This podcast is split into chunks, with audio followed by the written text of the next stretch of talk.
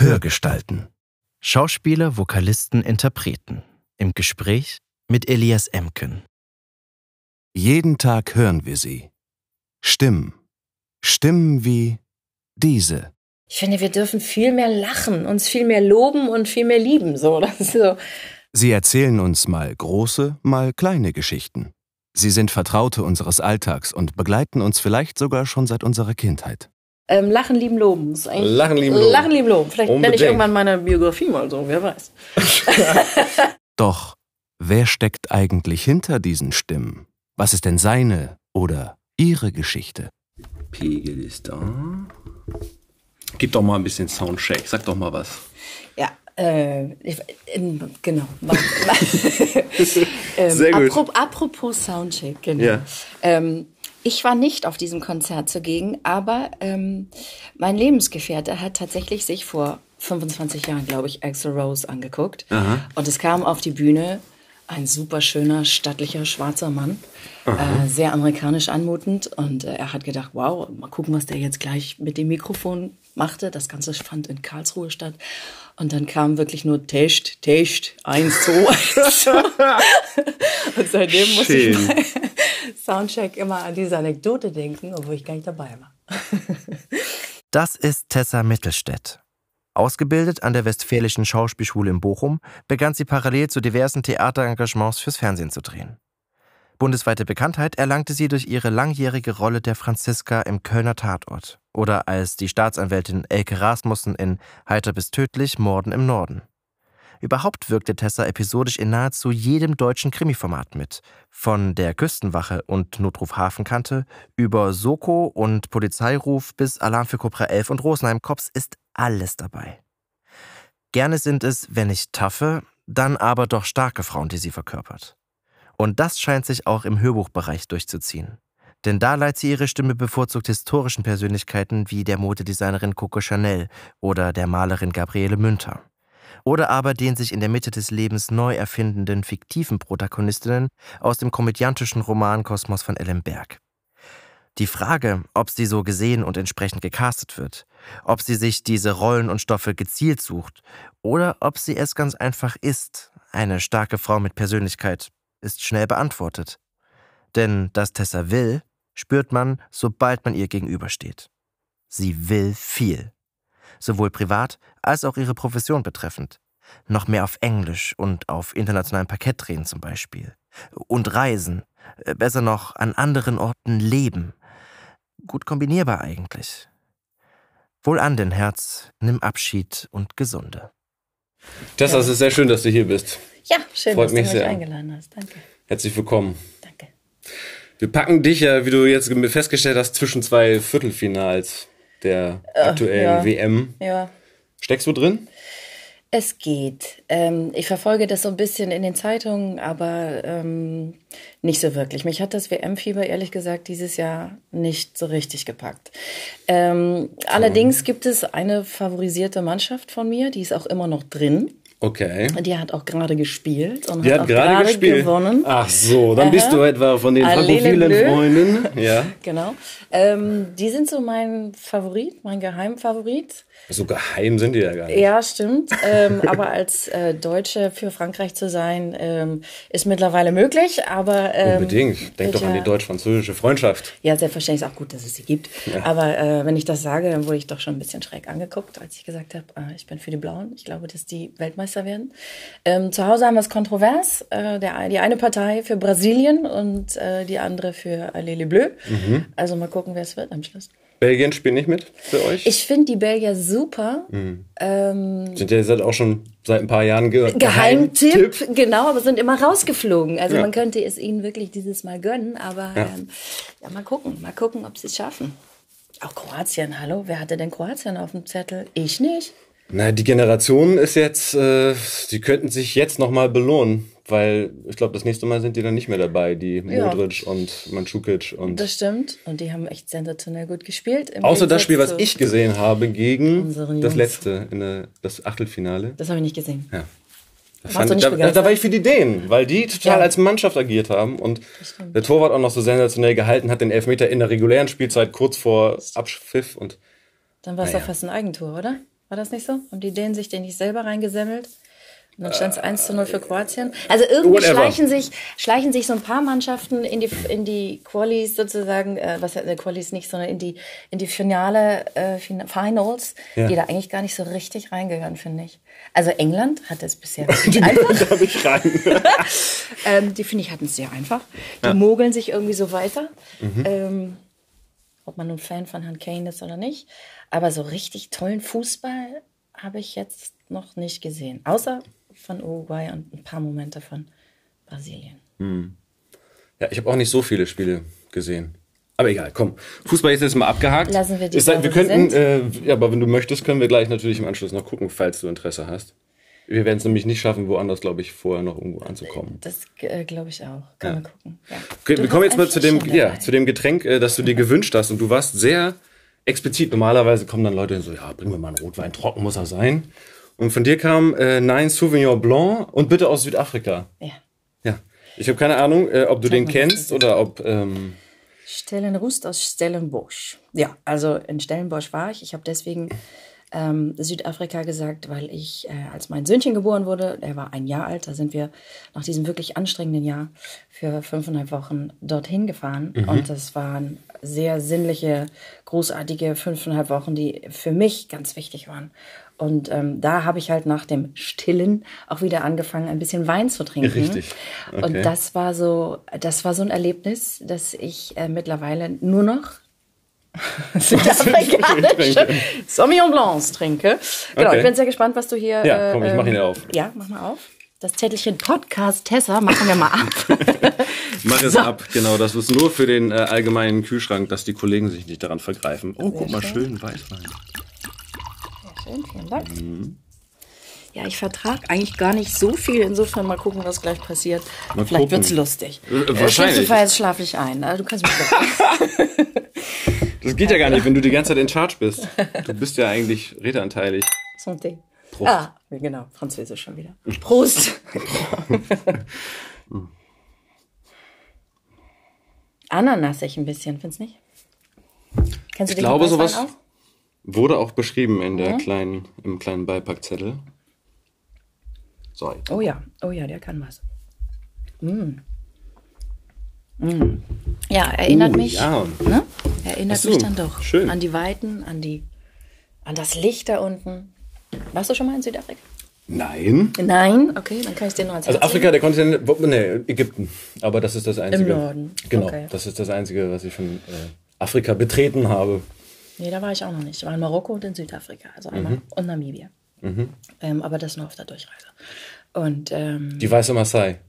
Besser in Afrika. nee, die Rolle war schon besetzt. Ja.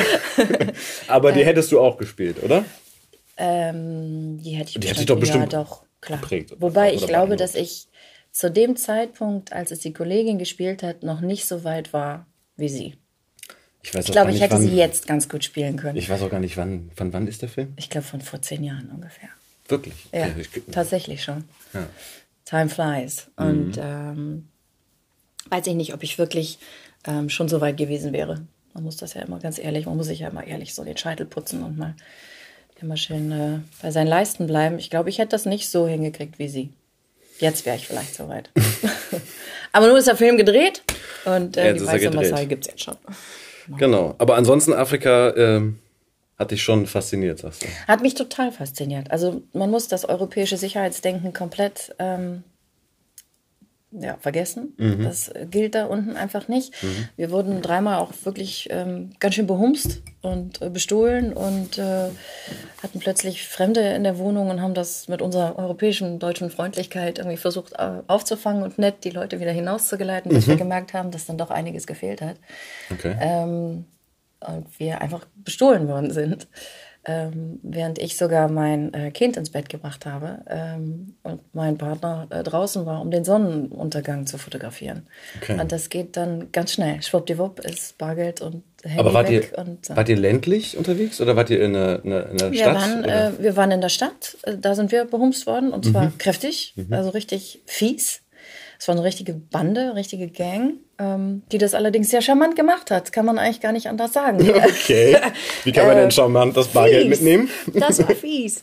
Ähm, Ja, wir standen an, äh, an einem Bankomat, der eine Tür hatte, also abgesichert war mit Sicherheitspersonal. Und irgendjemand kam zu uns, Schwarzer, und sagte, uh, oh, I'm so sorry, this is just for locals. Mhm. Also, ähm, dann habe ich gedacht, okay, äh, vielleicht ist das in Südafrika so, seltsam, seltsam. Und dann hat er nur gesagt, ja, ja, 50 Meter weiter, guck mal, da ist die nächste Bank, da könnt ihr auch rein. Und da das eine ziemlich lange Schlange war, habe ich gedacht, okay, gut, gehe ich da nach oben. Mhm. Und kam da rein, ähm, Babywagen und Mann blieben draußen und ich verschwand hinter drei schwarzen Rücken an diesem Bankomat. Und äh, die merkten also sofort, die Frau ist nicht von hier, mhm. kann kein Afrikaans, denn das ganze Screen war auf Afrikaans und okay. ich suchte also die Sprachentaste, wo ich mhm. das hätte verändern können und dann kam nur, hey, can I help you? Mhm. Und ich habe gedacht, oh ja, das ist aber sehr nett. Mhm. Können Sie mir mhm. vielleicht die äh, Taste für Englisch eingeben? Mhm. Und dann äh, sagt er, ja, ja, klar, wählte irgendwas auf der Tastatur und sagte, jetzt kannst du deine Karte reinpacken. Das habe ich gemacht und habe dann sehr verdeckt, weil ich dann doch irgendwie ein ganz komisches, mulmiges Gefühl hatte, meine PIN eingegeben ja. und dann sagte er, oh nee, so geht das nicht. Und hat ähm, dann mir letztlich die Karte geklaut. Er hat es okay. abbre abbrechen lassen, ähm, beziehungsweise hat, hat die Karte mir zurückgegeben. Wo ich auch gedacht habe, was ist denn jetzt los? Wieso fasst er meine Karte an? Er sagte, ja. hat nochmal auf der Tastatur rumgedrückt und hat gesagt, jetzt! Und plötzlich, während ich meine PIN wirklich geheimnisvoll, handdeckend, so dass das nicht hat sehen können, nochmal eingab, erschien die auf dem Display. Und dann wusste ich, okay, jetzt ist, jetzt ist Jetzt ist irgendwas ganz falsch. Krass. Ja. Deine PIN wurde Meine angezeigt. PIN wurde angezeigt. Das ist anscheinend etwas, was es da unten gibt. Das kenne ich von den Deutschen nee, nicht. Es gibt nur Sternchen. Ja. Und äh, sie wurde also angezeigt. Und dann, und dann hast du Schiss gekriegt jetzt wieder. Dann hat er abgebrochen, hat sich die Karte genommen. Ich, es ging so schnell, ich habe das nicht mit, ich habe es nicht gesehen. Beziehungsweise ich habe es gesehen, aber nicht wahrhaben wollen. Mhm. Und fingerte dann, hatte die Karte mit dem Daumen in seiner, in der Hand sozusagen. Und ähm, sagt er dann, ja, ja, jetzt, jetzt kannst du noch mal. Und fupp war der draußen. Und in dem Moment habe ich nur gedacht, Scheiße, fuck, hier ist irgendwas falsch. Und während der sich also Zeit erschlich äh, und rausrannte, kamen also die zwei, zwei anderen, die da mit waren. Die, die auch noch beschäftigt haben. Die haben mich beschäftigt. Mhm. Und wir hatten innerhalb von neun Minuten, war der an drei Bank anderen Bankomaten mit meinem PIN und hat Krass. Geld runtergezogen. Alter. Und nach neun Minuten schnell angerufen in Deutschland, sofort gesperrt, aber Geld war weg. Das dann, ist organisiert. Dann greift doch keine Versicherung, oder? Da greift im Grunde keine Versicherung, aber wir hatten wirklich nett, nette Bankleute, die aus Kulanz gesagt haben, okay, wir geben euch das zurück. Wow. Das war wirklich sehr, sehr nett. Mhm. Was das für eine Bank Service. war das denn? das war die Kommerze. Aha. Mhm. Mhm. Die gelbe Bank. Ja. Mhm. Die können uns mal sponsern. genau. Ja, krass. Ja, das ist, äh, ja, weiß ich nicht, ob charmant, aber auf jeden Fall Ah, der war sehr Geschichte. slick, also mhm. der war sehr, sehr gut, sah wirklich sehr gut aus, war sehr nett, war sehr das auch. Noch. Mhm. Ja, also hat wirklich alles gegeben, Schicker um an meine Vater. Karte. Ja.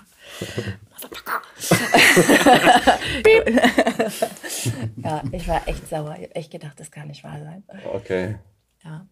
Und sie haben halt ein riesen, nach wie vor, nach wie vor ein riesengroßes Problem zwischen Arm und Reich. Und die Apartheid, auch wenn sie abgeschafft hat, ist nach wie vor ähm, an der Tagesordnung. Mhm. Und wenn du dich mit Leuten unterhältst, ähm, die haben das sehr klar, haben sehr klar ihre Schicksale umrissen und das wird nur zu deutlich. Das fängt mit dem Schulsystem an, mit dem Kindergarten, mit dass Schwarze nicht auf die äh, Kindergarten gehen können, weil die einfach wahnsinnig viel Geld kosten und mhm. und und. Also das war, das war heavy, okay. das so zu verstehen. Ja, vielleicht ist das auch ein Grund, warum ich mich da noch nicht hingetraut habe, weil ich das mal nicht ertragen würde. Es gibt so bestimmte Urlaubs- dich. oder Reiseziele. Indien würde mich, glaube ich, auch umhauen. Fertig also machen, Großstadt und ja. was kostet ein Menschenleben und wie man ja. miteinander umgeht. Also ansatzweise habe ich schon den Eindruck, dass ich das in Ägypten erlebt habe, wie wenn wir als Touristen quasi auf eine Rikscha irgendwie durch die engen Gassen gezogen werden mhm. und da wird einfach durchgedrückt. Und wenn da die ältere Frau da an der Seite nicht rechtzeitig von dem Gewürzstand wegkommt, dann wird die halt weggekloppt. Ja. So, mit dem Pferd und allem.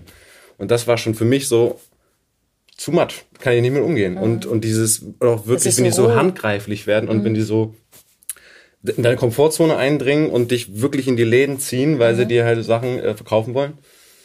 Und, und sie werden äh, teilweise. Also gut, ich meine, da war ich auch noch 19, 20, das war, würde ich jetzt vielleicht auch noch mal ein bisschen anders handhaben. Da warst du noch zarter beseitet, das verstehe total. ich, aber trotzdem äh, sind wir das, glaube ich, als Europäer immer noch. Ich glaube, das, ja. was da an der Tagesordnung ist, überfordert uns total, weil es hier einfach so anders ist, mhm. weil hier ganz andere Strukturen sind. Was ich krass an Indien finde, ist, dass dem Land mittlerweile zwei Millionen Frauen fehlen. Mhm. Weil sie sie abtreiben, weil sie sie foltern, weil sie sie töten, weil sie nichts wert sind. Und das ist ein Grund, dass das würde mich dreimal überlegen lassen, ob ich mir dieses Land angucke. Schwierig, schwierig, schwierig. Total. Ähm, schwer auszuhalten. So einiges schwer auszuhalten auf mhm. der Welt gerade, vor allen Dingen Syrien. Aber gut, das Thema machen wir jetzt einfach nicht auf. oh, das wird schlimm. Okay, let's, let's politics. ja. Ähm, nee. Okay, nein, hart. Nein, hart. Also das, ähm, da, da findet auch eine Form von Genozid statt und niemand macht was. Das macht einen so ähm, ohnmächtig. Mhm. Aber gut, nun wollen wir über was Schöneres reden. Schweigesekunde. Schweigesekunde. Wir gedenken, genau. Ah, wie geht's dir sonst? Schwierig. Schwierig. nein, wie geht's mir sonst? Mir geht's, äh, mir geht's äh, eigentlich ganz gut. Ich bin ein bisschen müde. Ähm, das bin ich aber mittlerweile seit vier Jahren, äh, seitdem Kinder auf der Welt sind. Mhm. Und ähm, das ist das Größte, aber es ist auch das Herausforderndste. Mhm. Ähm, jetzt stehen uns fünf Wochen Kita-freie Zeit bevor. Hurra! Die ist zu überbrücken gilt. Die ist ja, jetzt zu überbrücken genau. Großeltern genau. eingespannt? Ja, ein wenig, mhm. weil wir natürlich auch arbeiten und doch aber auch ein bisschen in die Ferien fahren. Mhm. Ähm, ich hoffe, dass sich das alles ganz gut ähm, fügen wird in den fünf Wochen. Mhm. Dass alle so, alle ihren Teil dazu beitragen, dass es schön wird. Geplant ist alles. Geplant ja. ist es, genau. Mhm. Und ähm, jetzt gucken wir mal, wie es wird.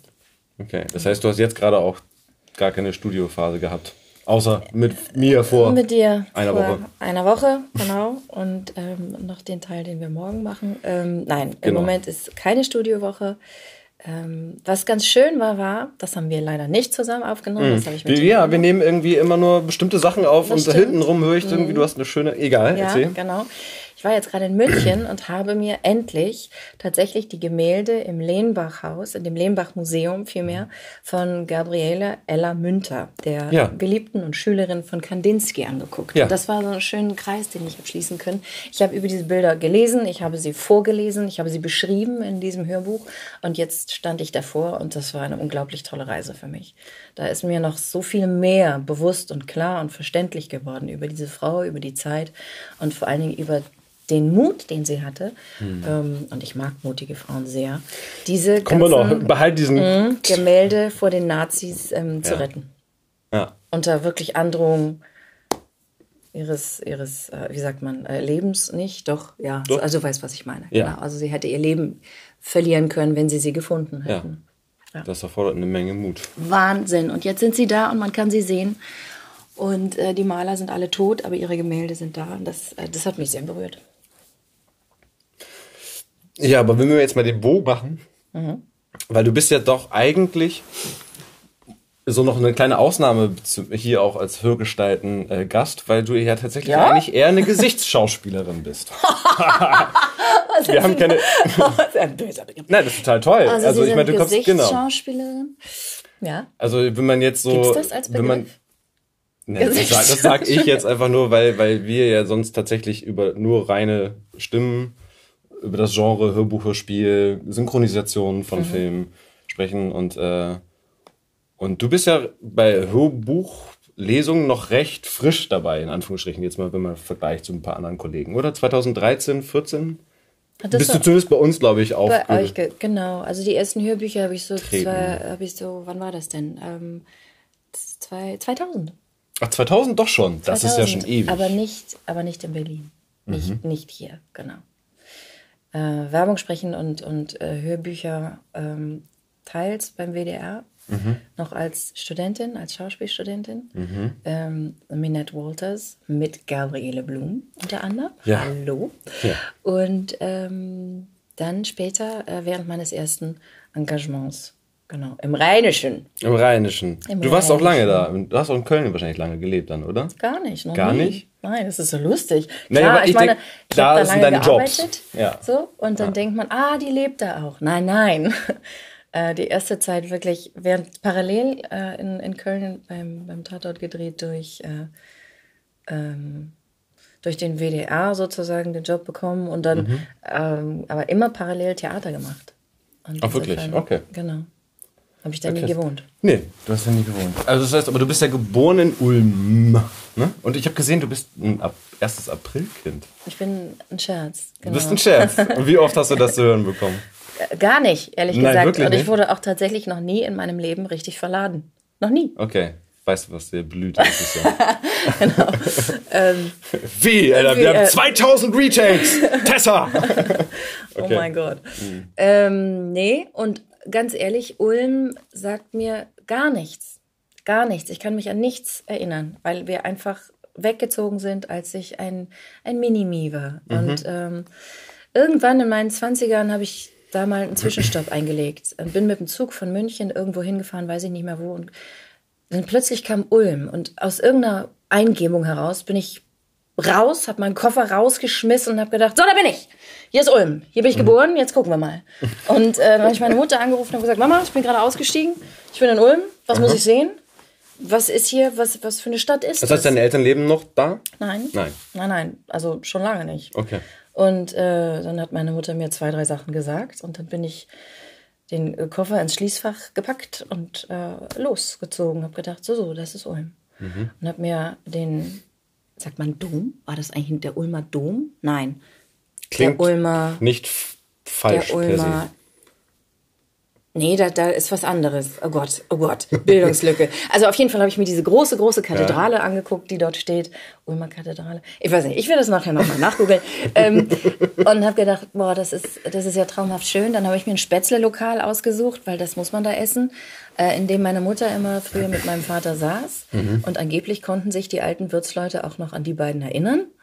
Äh, vielleicht haben sie es aber auch nur netterweise für mich gesagt, damit mhm. ich eine nette Anekdote zum Erzählen habe. Und ich weiß noch, ich habe mir einen Strohhut dort gekauft, den ich immer noch habe. Mhm. Und dann bin ich wieder in Zug und bin weiter. Okay. Das heißt, aber wo hast du die, Zeit, die meiste Zeit verbracht? Bist Hamburg. du permanent? Hamburg. Ach, wie schön, wie sympathisch. An, jo, ich bin an der. Äh, Deswegen machst du das manchmal so gerne, ne? Ja. Also hast, warst du dann auch zu deiner, also zu der dialektprägenden Zeit, also ja. mit 13, 14, 15, 16 in ich, Hamburg? Ich bin in Hamburg gestrandet, da war ich neun Monate alt. Und dementsprechend ist meine Sozialisation komplett auf diese Stadt zurückzuführen. Okay. So who the fuck is Ulm? Ja, das war einfach. ja. Ja, okay, genau. aber dann, dann auf der Schauspielschule in Bochum. Dann bin ich nach Bochum. War das eine bewusste Entscheidung? Das ist schon, die hat ja auch schon einen ganz guten Ruf eigentlich, oder? Das die hatte in, in Westdeutschland hat einen sehr guten Ruf. Das ja. war mit einer der Kaderschmieden schlechthin. Ja. Äh, Schande, dass es sie nicht mehr gibt. Ach, ist so. Okay. Ja. Ähm, die wurde integriert in die Essener äh, Kunsthochschule. Und mhm. das haben wir Bochumer natürlich überhaupt nicht gerne gesehen. Aber zu der Zeit hast du dann tatsächlich auch mal in Bochum gelebt oder genau. bist du gependelt? Genau. Nee, nee. Also ich habe, als ich ähm, dort auf die Schule gehen wollte, schon zwei andere. Ich wollte nur dreimal vorsprechen. Ich wollte eigentlich Medizinerin werden, ich wollte ganz was anderes machen. Aha. Ja, ja. Und dann gab es jemanden in meinem Leben, die zu mir gesagt hat, eine, eine, eine ganz wichtige Frau ähm, für mich, die war so meine Mentorin, die hat gesagt, ich sehe dich nicht als Medizinerin. Hm. Und dann habe ich gedacht, was, wieso denn nicht, was soll denn das? Und dann hat sie gesagt, ich sehe dich als Schauspielerin. Und da sie schon immer wusste, dass das ein, eine, ein, ein großer Anteil in meinem Leben war, ähm, hat sie gesagt, probier's doch. Probier's Großer Anteil, das heißt, du hast in der Schulzeit auch. Ich habe klassischerweise in der Schulzeit, ich habe früher gemacht. als Kind hab ich Werbefilme gedreht mhm. für Zahnpasten und sowas. Mhm. Ähm, und dann wolltest du aber nicht Zahnärztin werden. Äh, nein, genau. Mhm. Und äh, komische Sachen haben, haben, okay. habe ich gemacht durch meine Mutter und habe aber gemerkt, dass da was ist. Durch deine Mutter? Ja, meine Mama hat mich so ein bisschen äh, so, so, so, gepusht. Also ich war in so einer Kinderagentur für, okay. für Werbung. Okay, so. das heißt, du hattest du sowieso den elterlichen Rückhalt, wenn du dich jetzt für das Schauspiel dann entschieden hattest. Die haben beide gesagt, unabhängig voneinander, ähm, du musst glücklich sein. Das, was du willst, das machst du und du kriegst unsere Unterstützung. Was ganz toll war, weil es da natürlich auch ganz andere Eltern Unbedingt. gibt. Unbedingt. Ähm, und die gesagt haben, äh, sieh zu, wie du klarkommst. Den Scheiß unterstütze ich nicht, mhm. tatsächlich. Brotlose Scheiße mhm, und so. O-Ton. Mhm. Und ähm, dabei sind wir, wir werden ausgebildet oder sind es vielleicht auch schon per se aus unserer Persönlichkeit, aus unserer Sozialisation. Ja, wir sind Geschichtenerzähler. Und deswegen, mhm. wenn du sagst, ich bin Gesichtsschauspieler. das ist, das war, das ist immer das noch ein Kompliment. Visuell, aber. Ich erkläre das gleich noch warum. Auditiv. Also beides. Ja. Ja, okay. Genau. Ich bin Geschichtenerzählerin und das tatsächlich aus, aus ähm, vollem Herzen und mit großer Leidenschaft. Ähm, ich habe heute ein Zitat von Anne-Sophie Mutter gelesen. Mhm. Wir waren heute in Potsdam und haben uns eine wunderschöne Gerhard Richter-Ausstellung angeguckt und so, waren so. dann noch in der St. Nikolai-Kirche. Und da war auch gerade eine Ausstellung. Und volle Programm. Ja, das volle Programm. Man muss die letzten Tage, bevor die Kinder dann Kita-freie Zeit haben, nutzen. Ähm, und die hat gesagt, ähm, Wir müssen unsere Seele verschwenden. Und das ist ein Satz, der schon. Verschwenden? Ja, wir ja. müssen unsere Seele, mhm. Seele verschwenden. Schön. Und ich finde, das ist ein sehr, sehr schöner Satz. Mhm. Ähm, das genaue Zitat weiß ich nicht, aber das ist die Essenz. Und ähm, ich finde, damit hat sie, äh, spricht sie meine Künstlerseele total an. Mhm. Total. Und das versuche ich in meinen Hörbüchern mit dir zum Beispiel mhm. genauso zu tun wie auf der Bühne, genauso wie äh, im Film. Ja. Okay, warum ich das gesagt habe, ist so, weil ich jetzt du warst für mich recht frisch. Mhm. So, ne, 2013, 2014 und das kam wahrscheinlich auch. Bist du eigentlich über Gabi, hast du dann mhm. Gabi Blum den Kontakt irgendwie mhm. zu uns gefunden oder aufgenommen? Mhm. Nee. Nee, das war damals noch über Sabine Bus. Ah. Von Random House. Ja. Und ähm, Sabine und ähm, ich, wir haben, wie war denn das eigentlich? Wir haben einen ersten Krimi äh, zusammen aufgenommen und auf den wurde, glaube ich, dann ein anderer Verlag aufmerksam und für die habe ich die erste Aufbauverlag. Mhm, Aufbau. Ja. Für die habe ich die erste Ellenberg gelesen. Ja. Und dann kam ich zu euch, zu dir. Ja. Genau. Die und wir haben dann mit dem zweiten weitergemacht. Genau. Und sind mittlerweile beim fünften oder sechsten Ellenberg-Roman? Siebten? Siebten, glaube ich. Die keinen Romane. Mhm. Die, genau, die Kein-Romane, die Kein- und Abel-Romane. ja, ja, also ich, doch, ich habe ja sehr viel Spaß mit dir, muss ich ja sagen. So, warum ich das sagte, weil ich, wenn man das jetzt auch so bei Wikipedia liest, du hast ja, man sagt immer so bekannt durch die Rolle der Franziska aus dem Kölner Tatort, wo du zwölf Jahre lang tatsächlich, 13, 13 Jahre mit mhm. von der Partie warst. Mhm. Und das, was ja für einen Schauspieler auch erstmal so ein, so ein Sechser am Lotto ist, oder? Zumindest was also was den das, Bekanntheitsgrad angeht. Ja, und ja. das Backup, das finanzielle natürlich auch. Und natürlich das Backup, was natürlich sehr schön war, weil ich das immer parallel machen durfte zu meinen Theaterengagements. Ja. Also der Fokus lag immer auf dem Theater. Und ähm, Film war so, ja, vielleicht später mal, aber schön, dass ich das habe. Mhm. Ich habe eine Menge gelernt, ich habe viele Kollegen kennengelernt. Ähm, es kamen dann andere Aufgaben dazu, die, sage ich mal, inhaltlicher spannender waren, weil die, ähm, die Position im, im Tatort war halt eigentlich eine gleichbleibende. Mhm. Die hat sich nicht großartig entwickelt, die hatte keine emotionalen Bögen zu spielen, die war die weibliche, liebevolle, sympathische, äh, manchmal sehr humorvolle Farbe. Und das ist sie aber über 13 Jahre geblieben. Und irgendwann habe ich gedacht, ja, das kann ich jetzt. habe ich jetzt auch irgendwie alles abgefrühstückt, das verändert sich nicht. Also mache ich jetzt Platz für jemand Neues, mhm. der Lust hat, sich da reinzuschmeißen. Ja, ich meine, das serielle Erzählen, wie es jetzt seit ein paar Jahren der Fall ist, dass tatsächlich Charaktere sich so wahnsinnig geil verändern dürfen und eine ganz das andere Seite. Das horizontale Erzählen vor allen Dingen, das mhm. ist ja das Spannende. Das ist total Dortmund spannend. oder so. Mhm. Ja, genau. Oder äh, der Polizeiruf in Rostock oder das so. war jetzt bei dir da jetzt nicht so gegeben. Gar also, nicht. Ja. Nee, nee, gar nicht. Das gar nicht. Der Aufgabenbereich war einfach immer gleich. Und das war immer nett. Das war wie so eine Art Familie, immer nach Hause kommen, so ein bisschen. Köln, die beiden Jungs. Mhm meine Aufgabe da. Es war mal ein bisschen schwierig, weil äh, die Franzi kam immer am Schluss. Also da waren alle schon eigentlich so in der Tendenz, oh, noch drei, vier Tage, oh, das ist endlich durch. Und ich habe gerade angefangen, habe gedacht, äh, hallo, können wir jetzt bitte mal die Energy hochhalten? Wirklich, ja? Aber ähm, ja, das war schon Hast du mal eine Ansage gemacht zwischendurch? Ähm, Musstest du das? Das können wir gut, gut vorstellen bei dir. Ja, doch, ich habe eine hab ne Ansage, aber nur insofern gemacht, als dass ähm, teilweise Szenen für mich nicht bis zum Ende geprobt wurden. Und ich dann sagte, hallo, ich habe die letzten zwei Sätze, ich möchte die auch noch mal kurz aussprechen und darüber reden, ob das okay so ist. Okay. Das schon. Ähm, und klar, also ähm, mit, man, man wächst mit seinen Aufgaben und auch mit dem Alter und der Reife. Mhm. Und irgendwann habe ich natürlich was gesagt. Am Anfang war ich noch blutjunge Anfängerin und klein und habe mich vielleicht auch nicht so präsentiert, wie ich vielleicht eigentlich war. Habe immer eher abgewartet und habe gedacht, hm, gucken, wie die anderen das machen. Und irgendwann habe, habe ich selber für mich einfach auch das Standing gehabt, auch für mich selber zu sagen, stopp, das gefällt mir gerade nicht, mag ich nicht, mhm. möchte ich anders. Und das war gut. Und genau zu dem Zeitpunkt war es dann aber auch so, dass ich sagte, nur reicht. Und dann gab es eine sehr, sehr schöne Abschiedsfolge, die ich nach wie vor äh, sehr unterschreibe. Haben Sie dich rausgeschrieben? Sie haben mich rausgeschrieben. Sie haben mir einen wirklich ähm, sensationellen Abgang ähm, geschenkt. Mhm. Äh, Dank an äh, die Produzentin und den Autoren. Ähm, das, das ist tatsächlich in gewisser Weise in die Annalen eingegangen, weil das ein sehr konsequentes Ende war. Diese Figur wird nie wiederkommen. Sie ist gestorben. Sie ist auf die bestialischste Art und Weise über 90 Minuten. Ach, das, war das die Geschichte dann, wo der Tatort erst um 10 gezeigt werden durfte? Terrorisiert wurde, genau. Und am Schluss ist sie okay. einfach ermordet worden. Mhm. Ja. ziemlich eklig, bestialisch. Ziemlich fies, mhm. ja.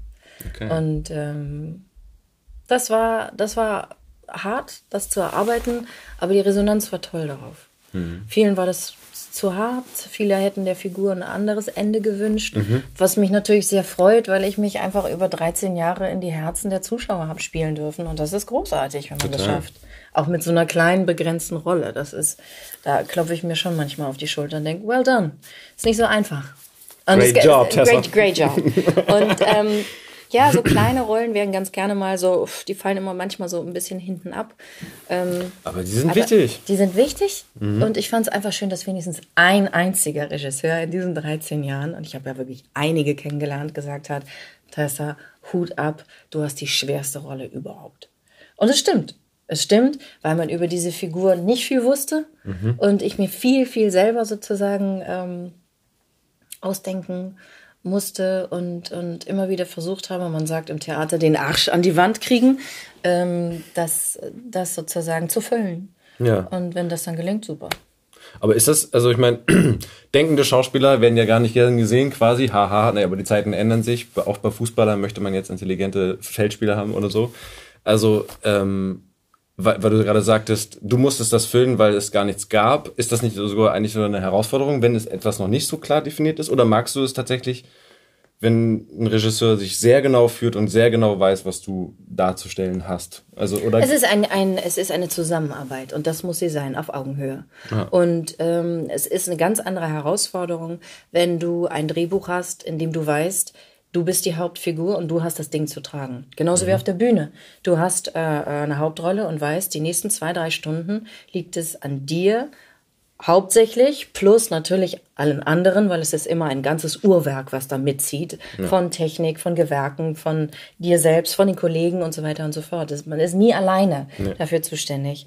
Ähm, insofern brauchst du auch für, für kleine Rollen super Leute. Weil ja. es gehört einfach dazu. Unbedingt. Und ähm, egal, ob es jetzt Tatort ist oder äh, Daily oder whatsoever oder ja. einen ganz anderen oder einen eigenständigen Spielfilm.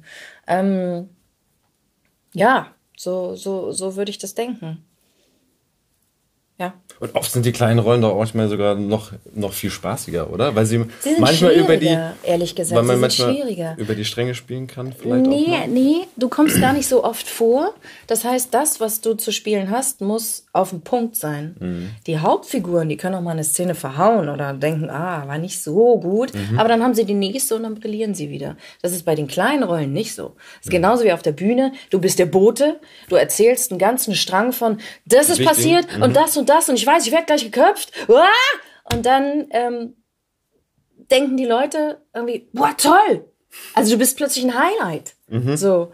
Ähm, und ich habe das mal erlebt und das war, natürlich macht dich das stolz. Mein Gott, wir haben äh, Brechts drei Groschenoper gespielt. Mhm. Und äh, die Szene, an die sich die meisten erinnern konnten, war letztlich die zwischen den beiden Frauen, das Eifersuchtsduett. Und ich hatte wirklich nur diese, ich habe Lucy, die Lucy gespielt, Polly und Lucy streiten sich um Mackie Messer. Mhm. Und es war eine so plastische Szene, die wir da hingelegt haben, ähm, dass die Presse tatsächlich fast ausschließlich nur über diese Szene geschrieben hat.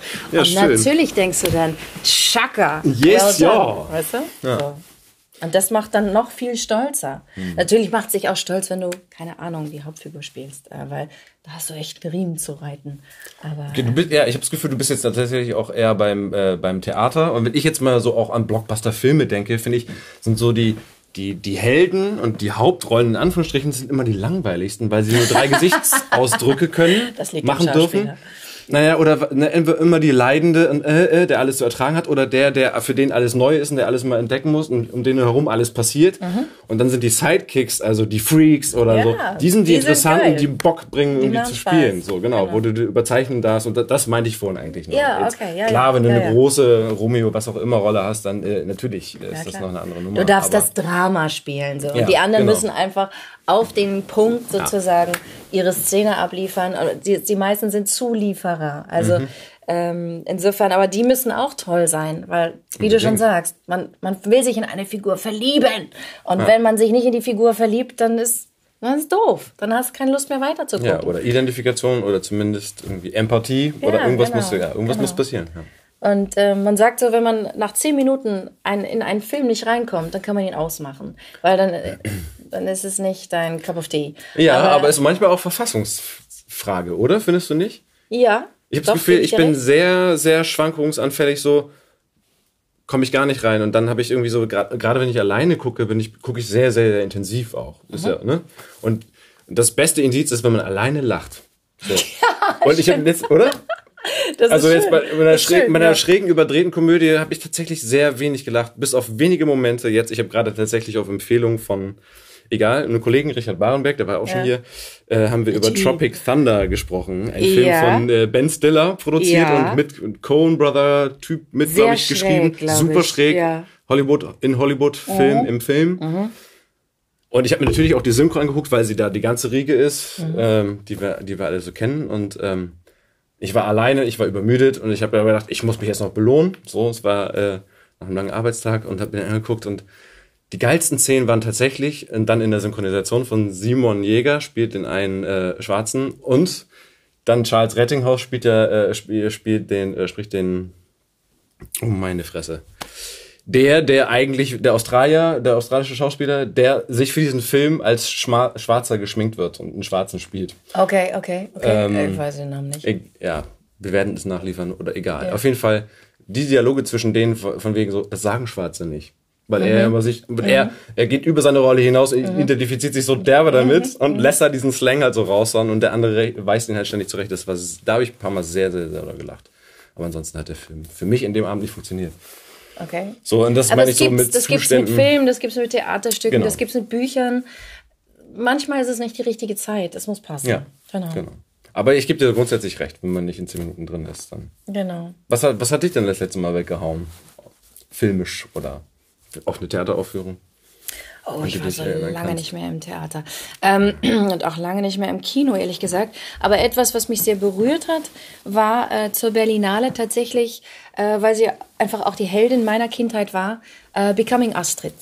Ein schwedischer Film über äh, Astrid Lindgren. Mhm. Ein, ein ganz kleines Snippet, ein ganz kleiner Ausschnitt eigentlich nur zwischen 16 und 16 und 20, glaube ich, mhm. die, diese Jahre. Ähm, sie hatte eine Affäre, äh, tatsächlich mit 16, mit einem wesentlich älteren Mann, mhm. in den sie sich verliebt hat und der Mann auch in sie, wo man manchmal denkt, puh, das ist kind of pedophile, äh, was ist denn hier los? äh, der sie aber wirklich aufrichtigst geliebt hat und von mhm. ihm wurde sie schwanger und ihre Eltern ähm, haben ganz klar gesagt, hier kannst du mit dem Kind nicht bleiben. Wir leben auf Kirchengrund. Das ist die katholische Kirche, glaube ich, gewesen, oder evangelische, weiß ich gar nicht genau. Ähm, das Kind muss weg. Und sie gibt es aus ihrer Hilflosigkeit heraus nach Dänemark. Und ähm, zerbricht fast an dieser Sehnsucht nach ihrem Kind. Mhm. Und ähm, das habe ich alles gar nicht gewusst. Oh nee, ich habe ich zu, zur Geburt meines Sohnes habe ich äh, von einer Freundin ein, ein, ein äh, ein Schrieb von Astrid Lindgren bekommen, in der sie einen Brief an ihren eigenen, an ihren eigenen Sohn schreibt, an ihr mhm. eigenes Kind, wie sie ihn das erste Mal wahrgenommen hat, wie sie ihn mit allen Sinnen wahrgenommen hat. Das ist ein mhm. unglaublich berührender Text. Und ähm, jetzt, um das alles wissend durch diesen Film, ähm, hat sich das Wissen natürlich über Astrid Lindgren noch viel, viel mehr vertieft. Und ich mag solche Sachen einfach, wenn sich plötzlich so Kreise schließen. Ja, total. Ähm, also der hat mich, der hat mich weggehauen.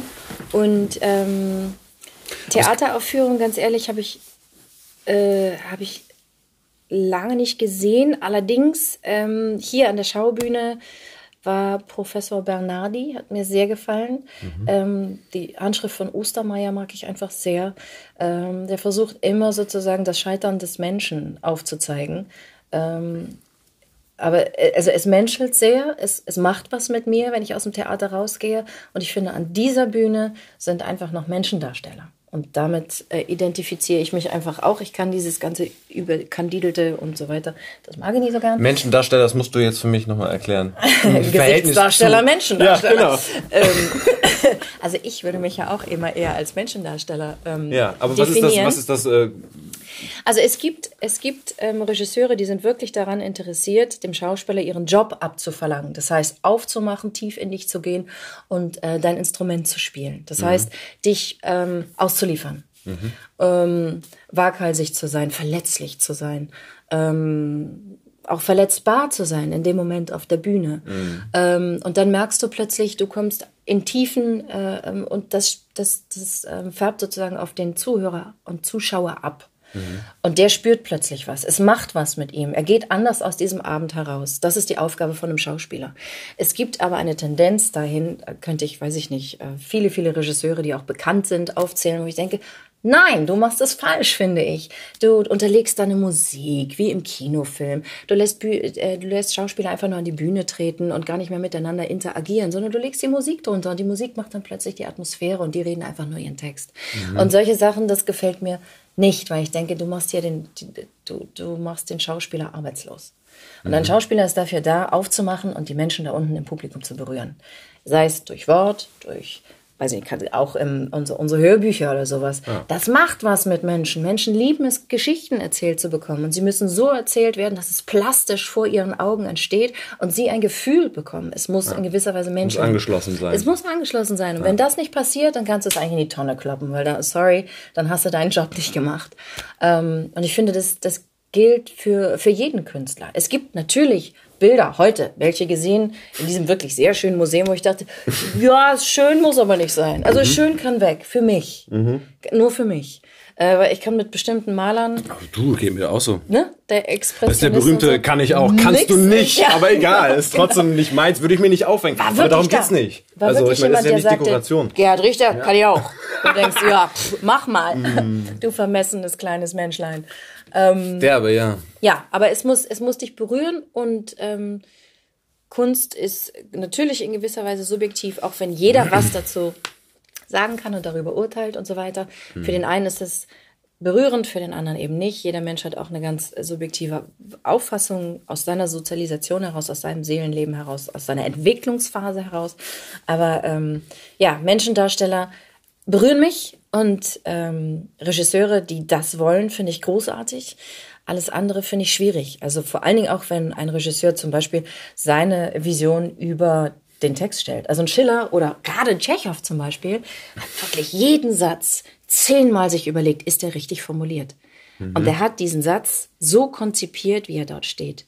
Und wenn es dann Regisseure gibt, die sagen, oh, ist mir egal, äh, ich weiß auch gar nicht so genau, was ich damit will, aber äh, mach mal und dann lege ich geile Mucke drunter äh, oder ein Beat oder nee, ich, ich mache hinten noch ein Video, dann denkst du, what the fuck? Das ist sowieso überladend. Ne? Was genau. soll das hier gerade? Mhm. Das ist ein so toller Text, vertrau dem doch. Mhm. Und wenn sich ein Regisseur über das stellt, was jemand geschrieben hat, schwierig in meinen Augen. Ja, aber dann kommt, dann kommen da bei solchen Leuten, die dann so inszenieren, kommen da bestimmt dann auch die Jungs, die und, und Herren und Frauen, die mit ihrem Reklam im äh, Auditorium sitzen und sagen, hören Sie, da haben Sie aber vom Text abgewichen. Das, das finde ich nicht gut. Ja, das gibt's auch, aber die gehören krass. für mich dann noch in eine ganz andere Kategorie.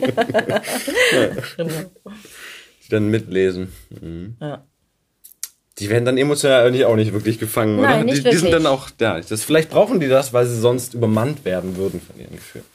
Vielleicht, ich weiß es nicht. Also in, in der Theatervorstellung möchte ich mich nicht mit dem Reklamheft beschäftigen. nee, ne? Nein. Mhm. Nein. Okay, Menschendarstellerin. Nee, aber weil, genau. Wenn man so Wiki liest, dann musst du das mal irgendwie, musst du mal jemanden besorgen, der das mal aktualisiert. Wenn du sagst, dein Steckenpferd ist tatsächlich eher Theater und wenn man ähm, Ah, ist es schon lange nicht mehr, mein da guckt, schon lange nicht mehr. Wollte ich gerade sagen, aber, aber du, ähm, hast, du hast so viel in diesen ganzen abendfüllenden Krimiserien, also mhm. zumindest Gastrollen gehabt. Notruf Hafenkante, Rosenheim Cops, Heiter bis tödlich, Alarm für Gruppe 11, Polizeiruf, Küstenwache, Soko. Mhm. So, derbe. Bist also, als wärst du eine Zeit lang vielleicht auch darauf gemünzt gewesen, oder hat das mit deiner Agentur zu tun, dass die da alle ihre Kontakte haben? Hast du das forciert? Ich habe das forciert, weil ich irgendwann, ich war am Staatstheater Dresden äh, Staatsschauspiel Dresden und stand irgendwann nach ähm, vier Jahren vorm schwarzen Brett und habe gedacht, boah, schon wieder eine Hauptrolle. Das kann nicht wahr sein. Und ich war so kaputt und so müde, dass ich dachte, hallo, du wolltest immer Hauptrollen spielen. Mhm. Sag mal, spinnst du? Was ist denn mit dir los? Und dann habe ich mich einfach ganz, ganz ehrlich, wahrhaftig äh, hingesetzt und habe gesagt, was ist los mit dir? Wieso bist du darüber nicht glücklich? Was fehlt? Und dann habe ich gemerkt, ähm, ich muss hier weg, ich muss gehen. Das ist nicht mehr meins. Das ähm, war wo? Wo warst du? Das war in Dresden, Dresden. im Stadtschauspiel in Dresden. Und ich habe tolle Rollen gehabt. Ich habe äh, ein sehr. Ähm, Warst fest im Ensemble? Ich war fest im Ensemble. Ich mhm. war Protagonistin. Äh, ich hatte einen Stamm an, an äh, Publikum, was kam, weil sie wussten, Tessa spielt und das, die, die wollen wir sehen. Und irgendwann ähm, bin ich dann zu meinem Intendanten und habe gesagt, entschuldige, ich kann nicht mehr, ich gehe.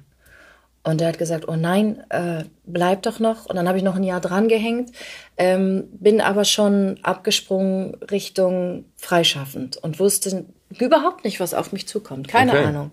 Ähm, ich wusste, meine Familie, meine Freunde sitzen in Hamburg. Meine Engagements sind nach wie vor in Dresden. Wo ziehe ich denn jetzt hin? Mhm. Und dann war klar, ich ziehe in die Mitte, ich ziehe nach Berlin. Und es war nicht so, dass Berlin mich unglaublich angezogen hätte oder sowas. Mhm. Ich fand Berlin laut, hässlich, dreckig, ähm, überfordernd.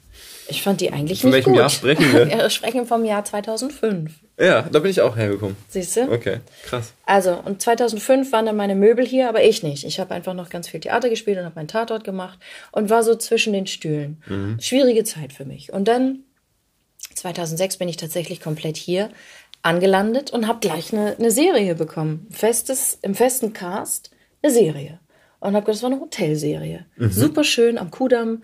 Wirklich ganz süß, uh, very sweet. Die wird ein paar Mal jetzt auf Romans TV oder was weiß ich wiederholt. Also wirklich okay. süß. Ich mochte die gerne. Ja. Ähm, die hieß Fünf Sterne, war eine Hotelserie und war wirklich nett. Und wir haben leider nur zwei Staffeln gemacht und als alles vorbei war, haben wir wirklich uns in den Arm gelegen und haben gesagt, warum? Das hat so viel Spaß gemacht, das war schön. Mhm. Und es war ein schöner Start in Berlin. Mhm. Und ähm, seitdem war ich dann da. Berlin hat mich ähm, dann doch von sich überzeugt.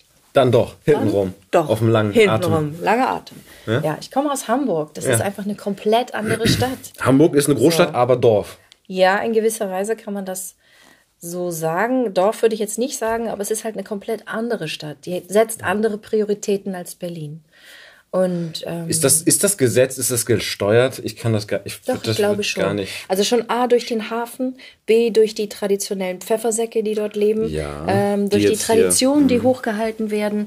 Ähm, es ist eine da sehr strukturierte, schöne, genau. reiche Stadt. Und das ist Berlin nicht. Nee. Berlin ist, wie Wovereit sagte, arm, aber sexy. Mhm. Ändert sich aber auch so ein bisschen.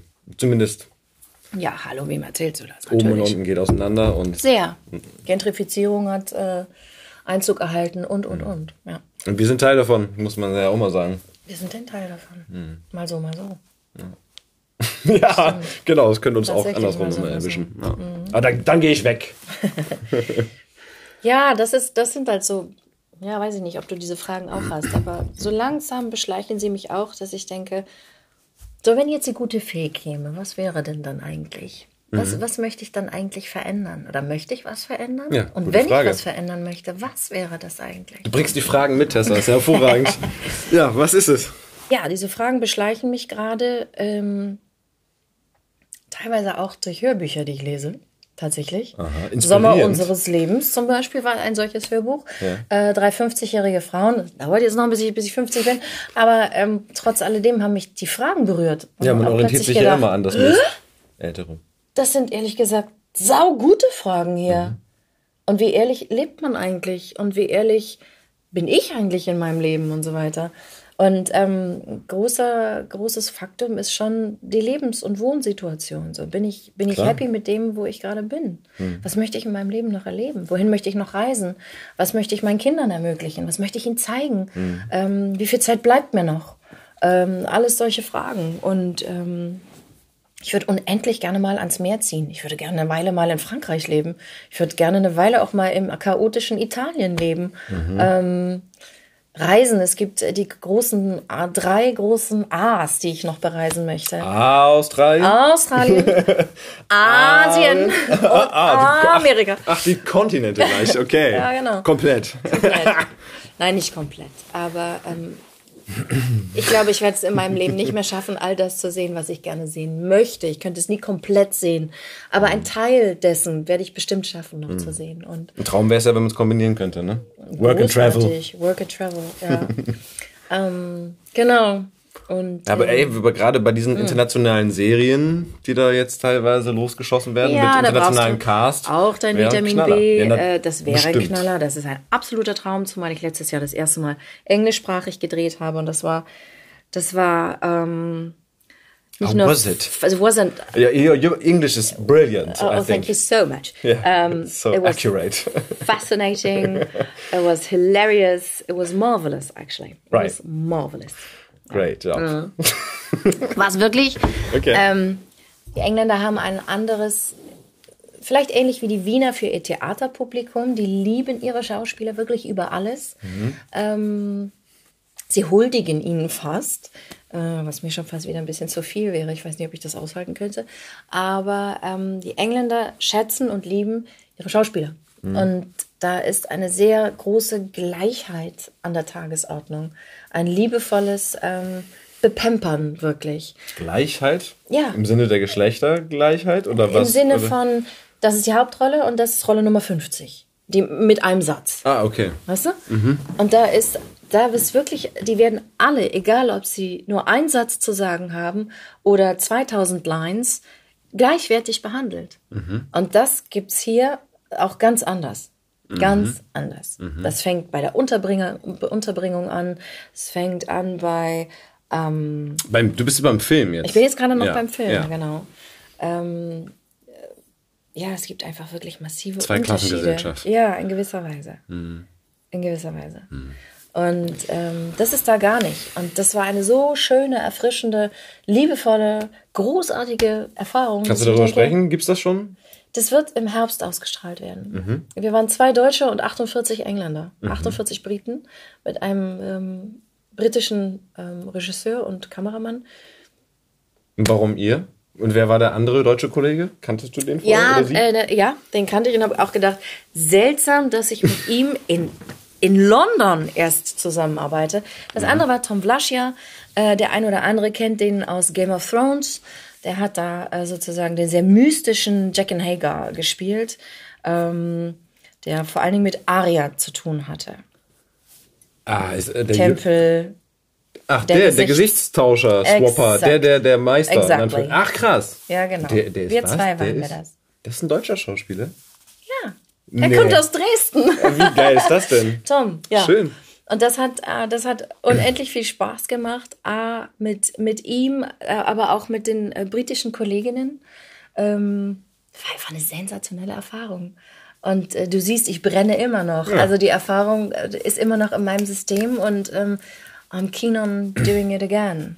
Definitely. Kann deine Agentur das leisten oder muss man dafür eine internationale Agentur oder aus so, damit man da irgendwie Also es gibt es reingeschoben wird, wenn Ja. ausgeschrieben wird oder? Es wird immer mehr international hier in Berlin gedreht. Na schon, ne? Gott sei Dank, weil dadurch steigern sich natürlich auch die, die Chancen, dass du international drehst. Ähm, wie, wie weit das bei mir gediegen ist, kann ich dir ehrlich gesagt nicht beantworten. Es gibt Serien, die international ähm, auch mit Deutschen besetzt werden. Komischerweise ist es aber so, dass die meisten deutschen Schauspieler, deren Englisch oder deren Aussprache ist von gut bis katastrophal. Also ähm, es ist es ist Daran hapert meinst du? Teilweise also es, es sei denn, ja. sie dürfen sich Deutsch offensichtlich mit Deu Englisch, Exactly. also du- Englisch mit einem deutschen Akzent spielen. Genau. Ja. Meistens wird das natürlich auch gewollt. Also in Glorious Bastards zum Beispiel ist dafür This is my horse, Fritz. Yes, this is I love him. This part is a great. exactly. Ja. Und äh, da gibt's natürlich Ach, das war einige. bei, ich war bei Django gerade, nicht bei Glorious Ah, du warst bei, okay, ja. Aber ähm, zum Beispiel Diane Kruger, die eben dann spielen sollte, äh, äh, I'm the German äh, äh, stupid girl, but Mhm. eigentlich ist sie Spionin und wahnsinnig schlau. Äh, das ist dann gewollt, so. Ja. Und sie hat halt auch dann Gas gegeben und ich finde, man hört, dass sie so tut, als wäre sie, als, als, als spräche sie so. Aber es passt trotz alledem in diesen Film. Mhm. Und ähm, ich glaube, dass das damit zu tun hat. Also schwedische Schauspieler, norwegische Schauspieler, überhaupt skandinavische Schauspieler, deren Englisch den- ist, ist sehr gut. Ja. Man hört vielleicht noch eine gewisse Färbung, Ja. aber es ist wirklich sehr gut. Ja. Und das ist unseres. Unsere Synchronisations Ähm, aber du, äh, Gott sei Dank, es es gibt das Synchron. Für viele, viele, viele ist das Lohn und Brot und Und es ist eine tolle Arbeit. Kunstform auch. Und es ist eine sensationelle, ist wirklich eine sensationelle Kunstform, die man beherrschen muss. Das kann nicht jeder. Das kann wirklich nicht jeder. Ist so. Ja, ist so. Ja. Es wäre jetzt nicht meins, ehrlich gesagt, weil ich Nee, einfach, ich will spielen, ich will das selber machen. Ich möchte nicht das nachspielen, was jemand anderes äh, erfunden hat. Mhm. Trotz alledem habe ich höchsten Respekt davor. Ich finde das wirklich, äh, das ist eine Kunstform. Es ist eine Kunstform, auch wenn Disney das lange nicht eingesehen hat. Mhm. And now it is. Ja. Aber es gibt ja immer wieder mal Indizien, wo es sich dann durchsetzt, dass es dann doch nicht einfach mal, es muss deutsch gemacht werden. Hatte ich gerade mit Charles, als er hier zu Gast war. Ja. Charles Rettinghaus. Äh, das, äh, welche Serie war es, die offensichtlich so katastrophal in Amerika nämlich mal deutsch gemacht worden ist mit deutschen Schauspielern, die da zugegen waren oder deutsche so. Sprecher. Und, das, und, die haben also quasi die Stimmen gewechselt und. Es war? Ja, und oh. das ist wohl so nach unten losgegangen, dass Amazon das innerhalb von wenigen Wochen, so hat es Charles zumindest berichtet, runtergenommen hat. Und dann haben sie ganz klassisch nochmal die deutsche Synchronfirma doch nochmal gemacht. Und ja. ich, so. Besser ist. Mhm. Klingt danach. Ja. Okay. Na gut, also mit Synchron kenne ich mich überhaupt nicht aus, außer die Parts, die ich selber sozusagen synchronisiere. Und da merke ich schon, wie schwer es ist, in hochemotionale Szenen einzusteigen und sich nochmal zu erinnern, wie war das. Wenn du dich selber synchronisierst selber wegen O-Ton, damit das ein bisschen... Exakt. Okay. Und wenn ich dann sehe, wow, also ich meine. Echt? Und das, aber habt ihr das bei, Entschuldigung, bei diesen Krimiserien jetzt oder so? Habt ihr, oder beim Tatort? Hast Na, jetzt zum Beispiel bei dem Film, der jetzt im, der heißt Thanks for the Memories, das ist eine Cecilia Ahern, eine Adaption, die hat PS Ich liebe dich geschrieben mhm. und äh, verfilmt damals mit Hilary Swank und Gerard Butler.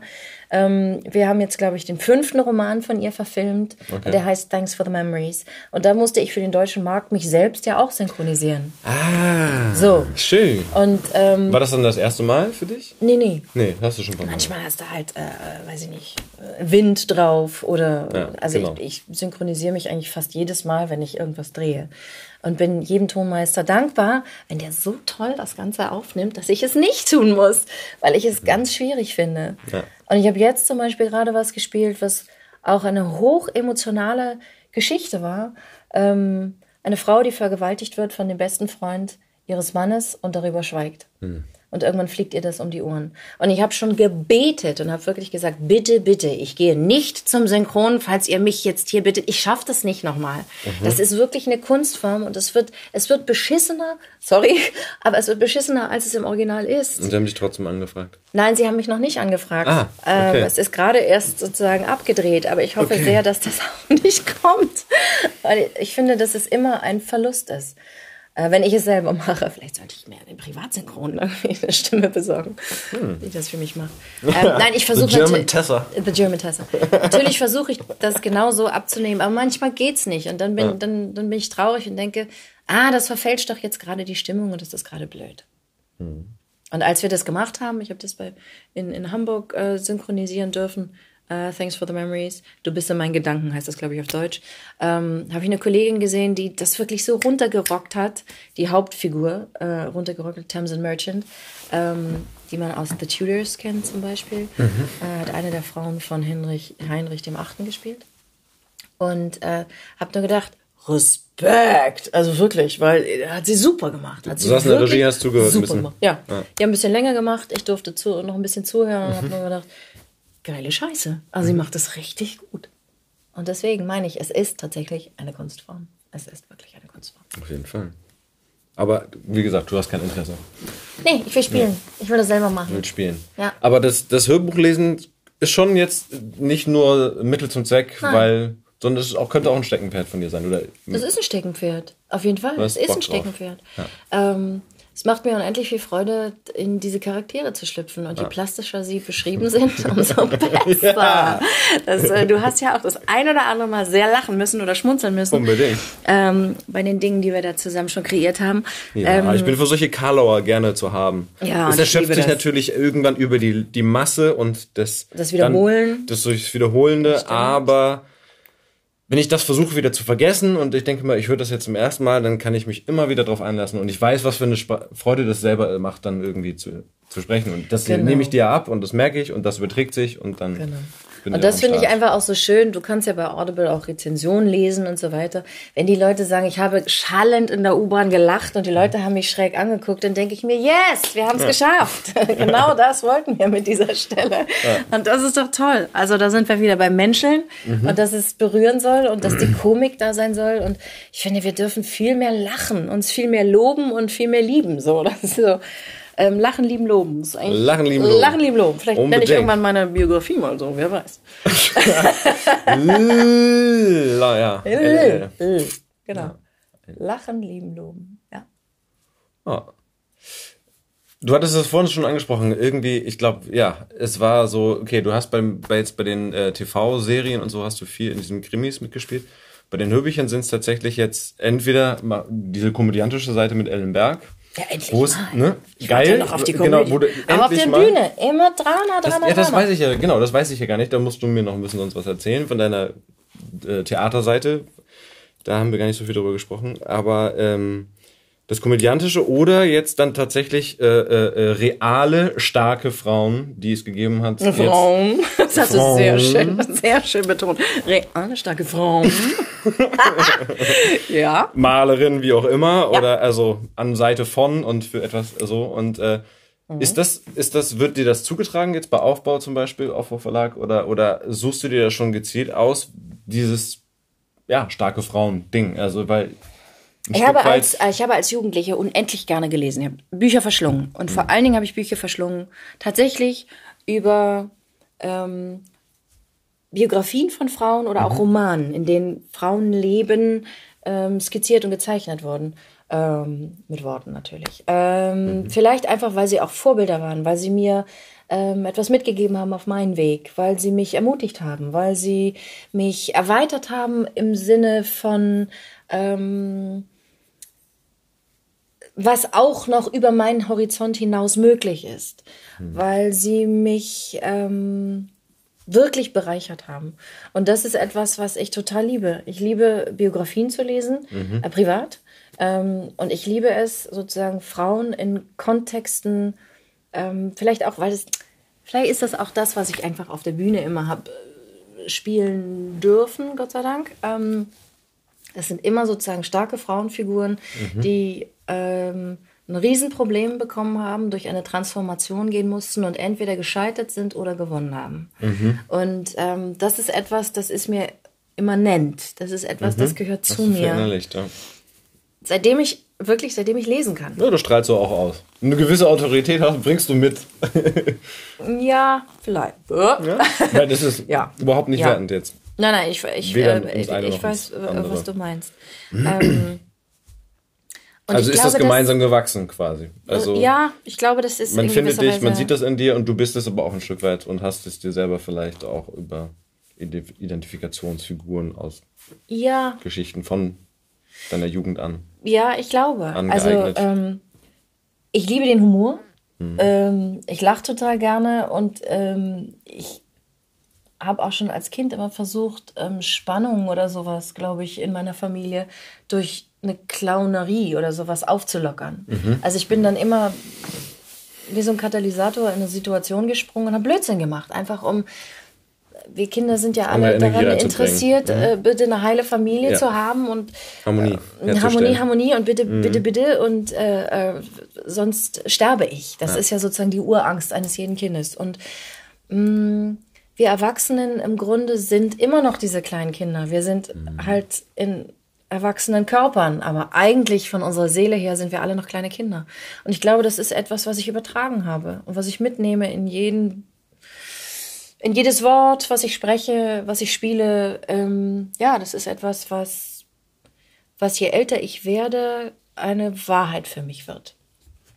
Und ähm, das ist, glaube ich, auch der Motor. Das ist der Motor. Mhm. Geschichten zu erzählen, um in dem Moment eine Clownerie oder ein berührendes Moment oder ähm, ja, was auch immer in, in das Leben anderer zu tragen.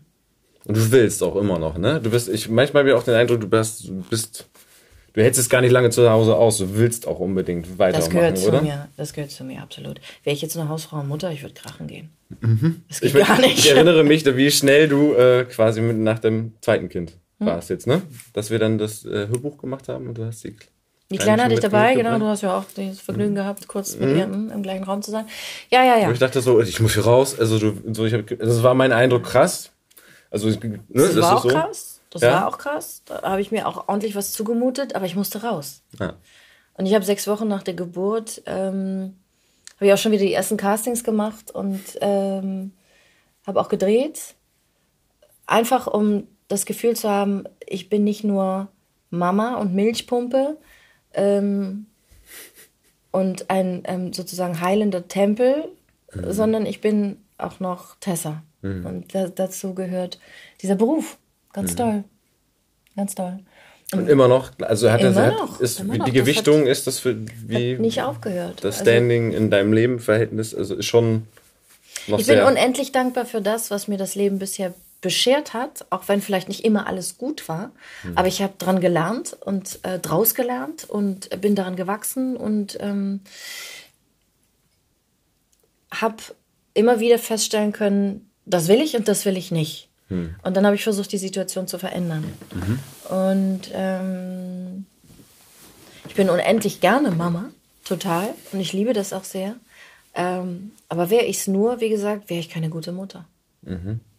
Das andere ist ganz wichtig. Dieser, nennen wir es mal in Anführungszeichen, Urlaub von der Familie mhm. ist super wichtig.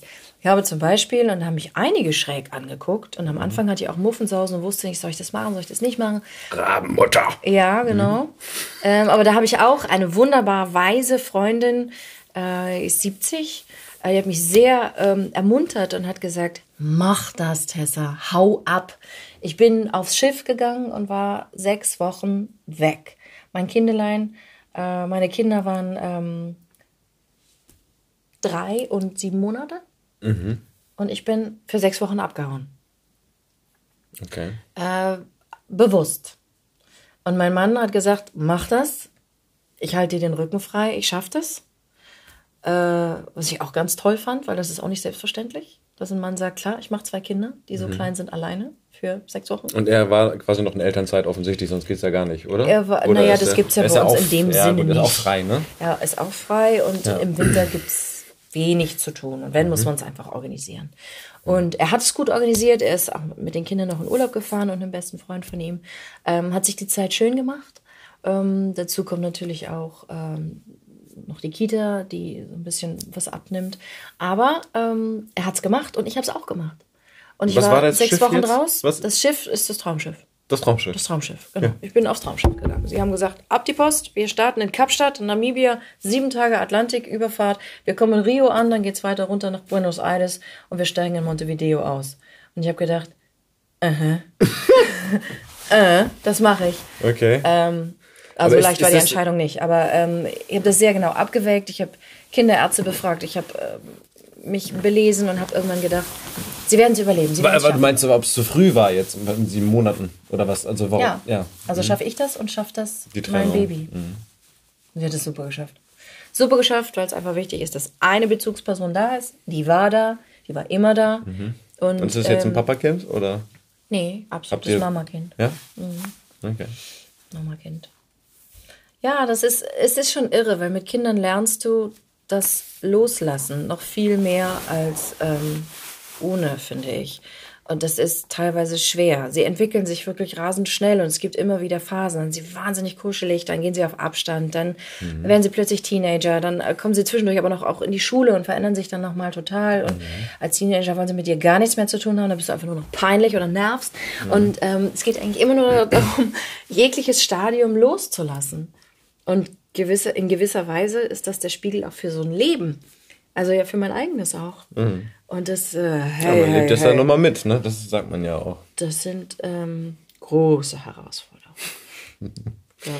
Aber die, diese Kreuzfahrt konntest du genießen, weil ich kenne ja. andere Leute, die sagen schrecklich, weil es ist, äh, es ist, ich weiß ja nicht, wie unterschiedlich jetzt, ich kann, äh, ich habe überhaupt keine Erfahrung von den verschiedensten äh, Unternehmen, die das anbieten und Schiffen, aber es ist ja all inclusive.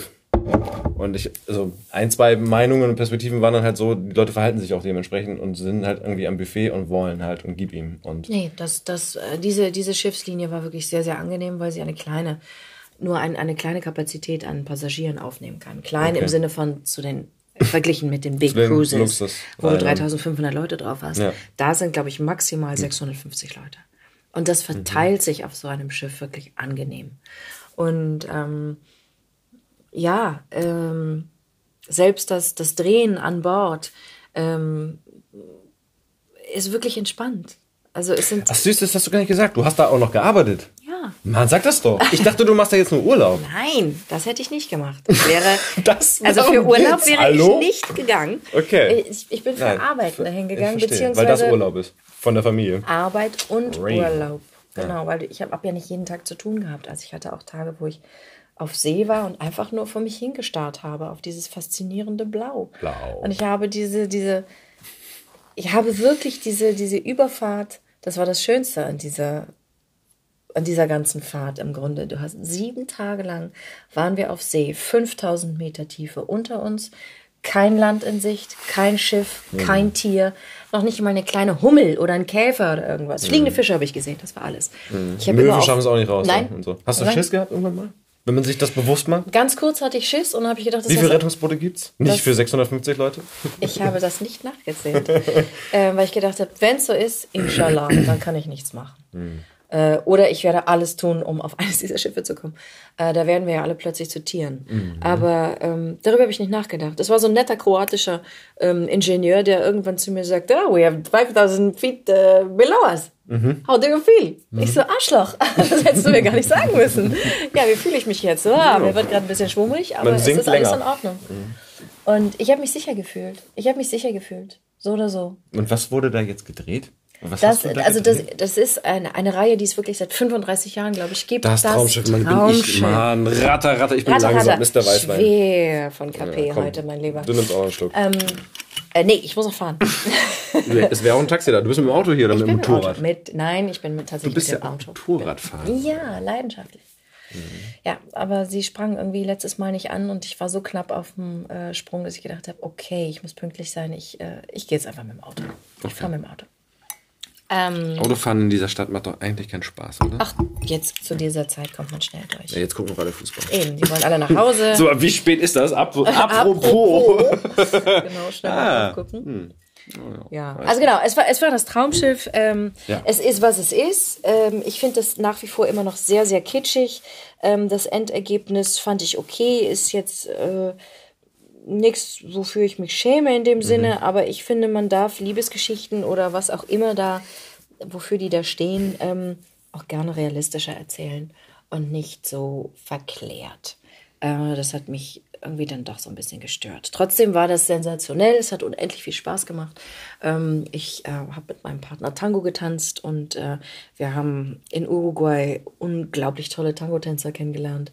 Und ähm, ja, haben innerhalb von drei Stunden eine Choreografie erarbeitet und ähm, dieses von zu Hause weg sein war auch gut. Ähm, die drei Wochen auf dem Schiff sind geflogen. Da hatte ich wenig Heimweh. Und dann aber an, am Land, an Land, am Land, sagen ja gerne die Österreicher. Ähm, ähm, und jetzt habe ich gerade mit einem Österreicher gedreht, deswegen habe ich so wahrscheinlich gerade noch im Ohr. Ähm, genau, an Land war es dann plötzlich schwierig. Weil ich dann plötzlich dachte, boah, ich habe so eine Sehnsucht. Ich bin, nicht, ich bin nicht mehr auf dem Schiff, was mache ich hier? Wieso bin ich noch hier? Ich will nach Hause. Mhm. Und das drei Wochen lang zu ertragen, jeden Tag, dieses Gefühl von, ich will zu meinen Kindern, das war hart. Mhm. Das war hart. Auf dem Schiff war es einfach sensationell, weil jeder Tag war anders. Und auch wenn es immer blau war. Und auch wenn es blau war. es war wirklich jeden Tag anders. Mhm. Und ach, es war herrlich, weil du kriegst fantastisches Essen. Ähm, du hast deine Kabine. Ich habe super gut geschlafen, endlich mal durchgeschlafen nach all Echt der Zeit. In der Kabine, ja? Ja. Du hast, äh, ich habe Bücher gelesen, ich habe endlich wieder gelesen. Ich mhm. kam einfach wieder vor, so. Und das war mhm. toll. Schwimmen, die Städte angucken. Wir sind nach Rio de Janeiro reingefahren. Um 4 Uhr morgens, haben den Zuckerberg gesehen, haben den Jesus gesehen. Jesus, the Redeemer. Mhm. Und es war einfach, ich fühlte mich wie ein Portugiese, der zum ersten Mal zum Rio de Janeiro äh, kommt. Und habe verstanden, warum das Meer Fluss heißt. Rio de Janeiro. Weißt du eigentlich, was das heißt? Du hast es mir jetzt gerade die schöne Vorlage gegeben. Fluss am Meer? Nein, es heißt Fluss des Januars. Warum? Weil die Portugiesen, de Janeiro, ja. im, weil die Portugiesen im Januar dort angelandet sind mhm. und gedacht haben, das ist ein Fluss, an dem sie sozusagen anlanden, weil du mhm. musst ja ziemlich weit reinfahren ins Land, um andocken zu können. Mhm. Dann haben wir gedacht, okay, das ist ein Rio, ein Fluss. Also heißt Rio de Janeiro Fluss des Januar. Mhm. Und dann sind wir weiter nach. Ähm, Wieder was gelernt. Ja, von ich sag's dir, ich sag's dir. ähm, und ähm, Südamerika war ich vorher noch nicht. Ich, ich würde sagen, dadurch hast du jetzt ja schon ein paar Sachen gesehen von deinen großen ja. A's. Ja, ein paar. genau, also ein paar. Aber da ist natürlich dann auch nicht so viel Zeit, um rumzureisen. Das ja. fehlt dann. Man kriegt mhm. so ein paar Snippets mit. Nochmal auf dem Moped setzen und nochmal ein paar Tage das durchs Inland ballern. Anderes. Ist. Natürlich, das wäre was anderes. ja. Naja, und, aber ich habe mit einem 75-jährigen Tango-Tänzer getanzt, der mich bei so einer Milonga irgendwie aufgefordert hat und ich habe das Herzrasen meines Lebens gehabt und gedacht, oh Gott, ich kann kein Tango, das ist alles so. Und der hat nur gesagt, oh, lass dich einfach von mir führen, das wird alles toll und es war sensationell toll. Es war wirklich toll, er war ein sensationell toller Tänzer, mhm. der mir ganz klar sozusagen die Signale gezeigt hat, wie das geht und so weiter. Und ähm, ich habe ich hab da eine Menge mitgenommen. Das war wirklich wunder, wunderschön. Der ja. Traum. Das Reisen, mein Lieber, du merkst, ja. mein, das Her mein Herz schlägt fürs Reisen. Pack die Kinder ein und dein Mann und los geht's. Genau, wir sind am überlegen, wo es diesen Winter hingeht. Schauen wir mal. Wir wollten aus Berlin fliehen. Wir wollen dem Winter entfliehen, weil er einfach brutal ist, gerade zu Kleinkindern. ja, weil Schnee gibt es nicht mehr in der Regel. Ne? Naja, wir Wobei. waren im Schnee, das war mhm. schön. Mhm. das war auch wirklich toll. Und danach waren wir tatsächlich alle krank von Februar bis Mai. Mhm. Immer gegenseitig ansteckend, wieder neu. Mhm. Ja. Und darauf, darauf habe ich ehrlich gesagt keine Lust mehr. Ja, kann ich verstehen. Ja. Und deswegen müssen wir überlegen, wo wir dann mit zwei kleinen Kindern hin können. Vielleicht nicht unbedingt auf den giftigsten äh, Planeten, wollte ich gerade sagen, Kontinent unseres Planetens. Ähm, dafür müssen wir vielleicht noch ein bisschen größer sein. Aber irgendwas wird uns schon einfallen. Wo es ein bisschen wärmer ist. Wo es wärmer ist. Mhm. Und Licht und. Licht, ja. ja. That's it. Naja. Und vielleicht den, den, ja. Das ist das, was ich vorhin meinte, den Kindern auch was mitgeben im Sinne von nicht nur Elefanten im Zoo, Elefanten in der wilden Natur mhm. oder Löwen oder was auch immer. Also deren Horizont zu erweitern, das ist wichtig, finde ich. Ihnen ganz viel zu zeigen, dass diese Welt nicht nur Deutschland ist, sondern es gibt so viel mehr. Mhm. Oh, wir können so Und so viel mehr. Ja, es gibt so viel mehr. 70 Prozent. Ja, wie du siehst, äh, apropos mehr, ich trage ja, dein äh, Halsband, äh, Armband. Du, ich auch. Hast du gesehen?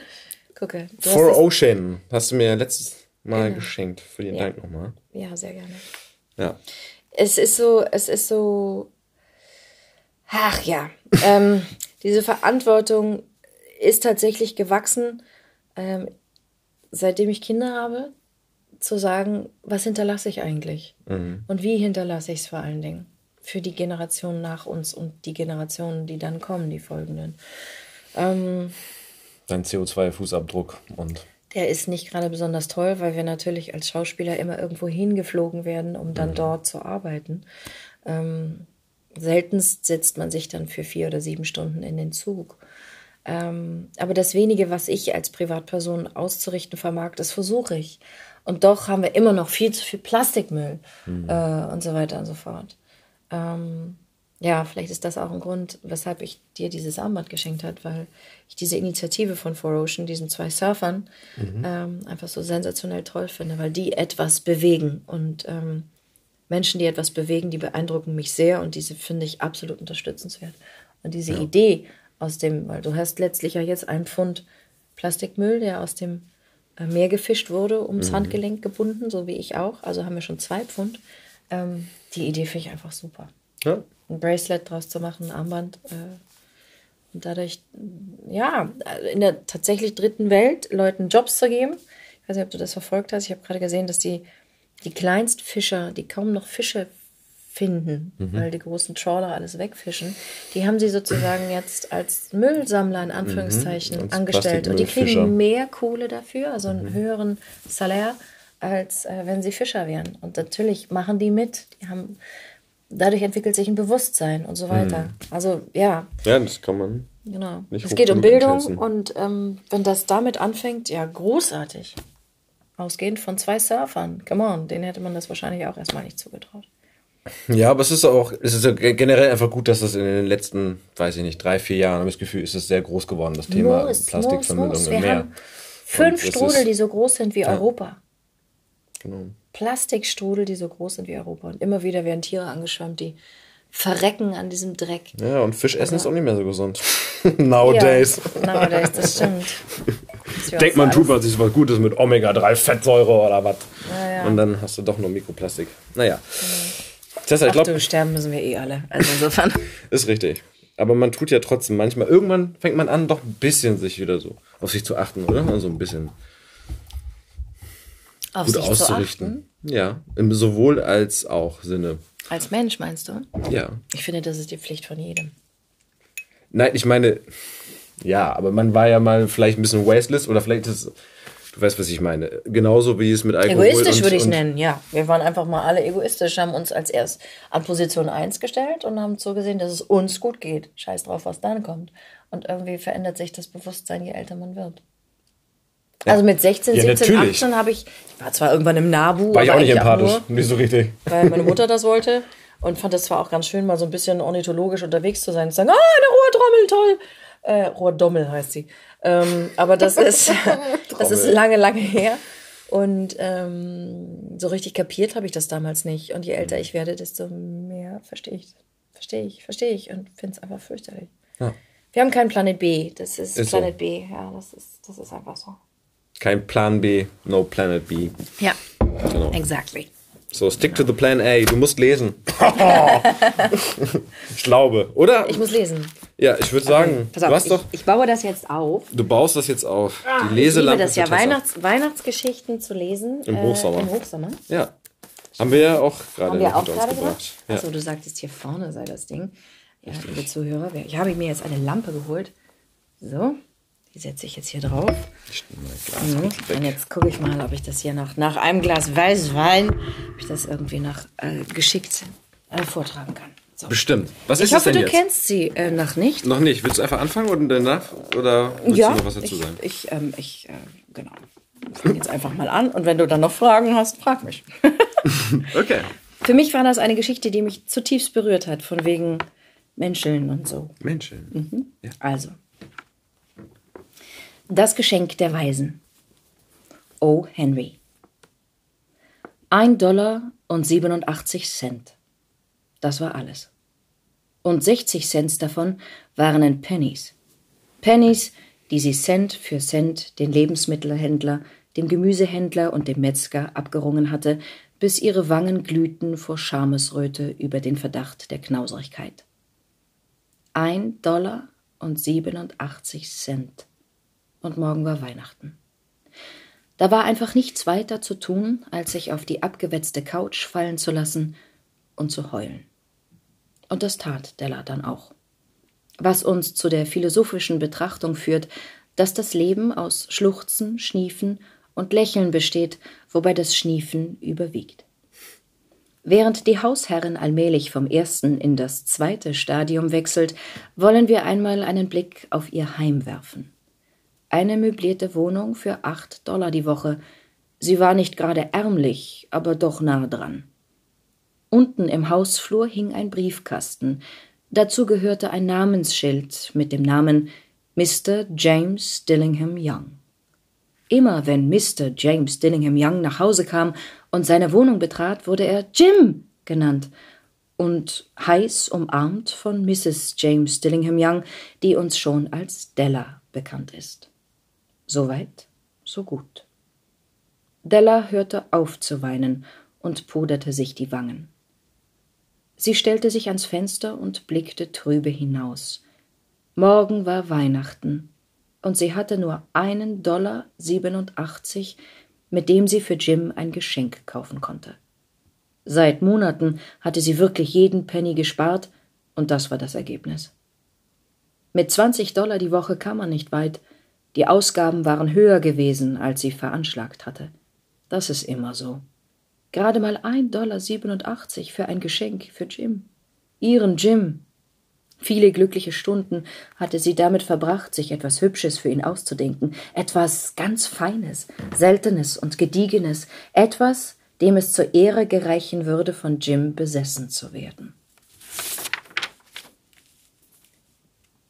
Zwischen den Fenstern hing ein Wandspiegel. Plötzlich wirbelte Della vom Fenster weg und stellte sich vor den Spiegel. Ihre Augen glänzten, aber ihr Gesicht verlor innerhalb von zwanzig Sekunden seine Farbe. Schnell löste sie ihr Haar und ließ es zu seiner vollen Länge herabfallen. Es gab zwei Besitztümer der James Dillingham Youngs, in denen beide großen Stolz setzten. Das waren Jims goldene Uhr, die vor ihm seinem Vater und seinem Großvater gehört hatte, und Dellas Haar. Dellas schönes Haar fiel wellend und leuchtend wie eine Kaskade goldbraunen Wassers an ihr herunter.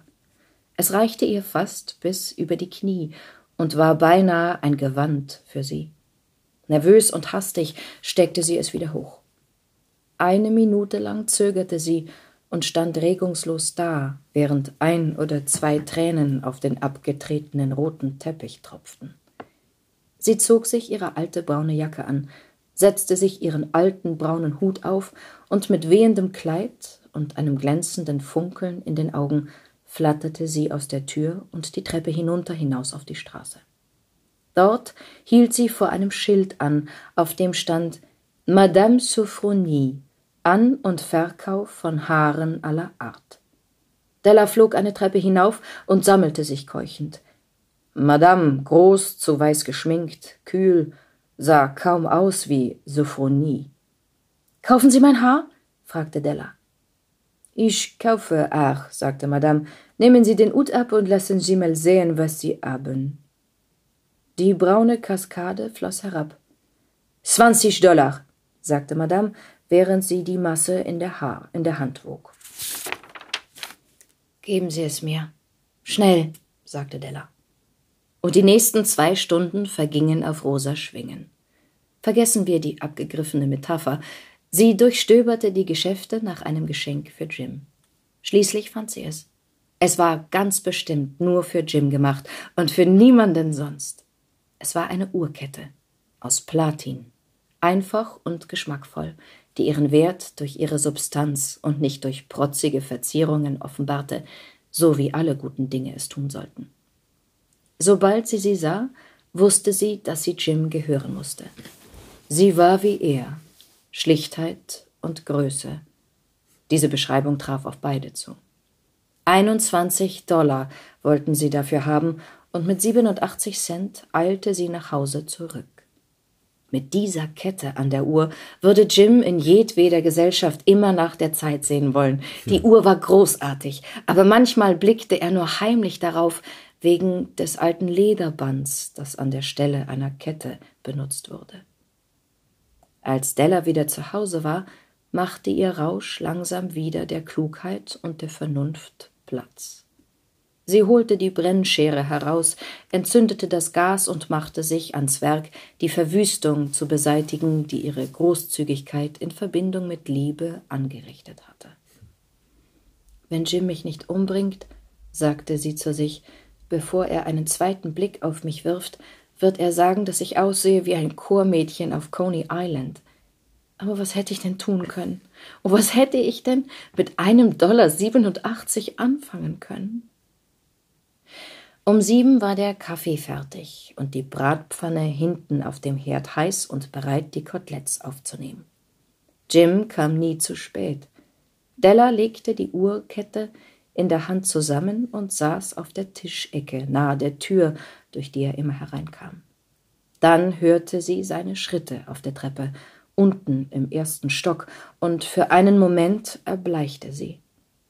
Sie hatte die Angewohnheit, zu den einfachsten alltäglichen Dingen ein kleines stilles Gebet zu sprechen, und nun flüsterte sie Lieber Gott, bitte hilf, dass er mich immer noch schön findet. Die Tür ging auf und Jim trat ein und schloss sie hinter sich. Er sah schmal aus und sehr ernst. Er brauchte einen neuen Mantel, er hatte keine Handschuhe. Jim war an der Tür stehen geblieben, unbeweglich wie ein Vorstehhund, der eine Wachtel witterte. Seine Augen waren auf Della gerichtet, und in ihnen war ein Ausdruck, den sie nicht deuten konnte und der ihr Angst einflößte. Es war weder Ärger noch Überraschung und auch nicht Schrecken oder irgendeines jener Gefühle, mit denen sie gerechnet hatte. Er starrte sie einfach nur an mit diesem eigenartigen Ausdruck im Gesicht. Della glitt von der Tischkante und ging zu ihm. Jim, Liebling, rief sie, sieh mich nicht so an. Ich habe meine Haare abgeschnitten und verkauft, weil ich es nicht ertragen konnte, Weihnachten ohne ein Geschenk für dich zu sein. Sie werden wieder wachsen. Es stört dich doch nicht, oder? Ich musste es einfach tun. Mein Haar wächst furchtbar schnell. Sag frohe Weihnachten, Jim, und lass uns fröhlich sein. Du weißt gar nicht, was für ein nettes, nein, was für ein schönes, hübsches Geschenk ich für dich habe. Du hast deine Haare abschneiden lassen? fragte Jim mühsam, als ob er diese offensichtliche Tatsache trotz größter geistiger Anstrengung noch nicht erfasst hätte. Abgeschnitten und verkauft, sagte Della. Hast du mich jetzt nicht mehr so lieb? Ich bin doch immer noch ich, auch ohne meine Haare. Oder?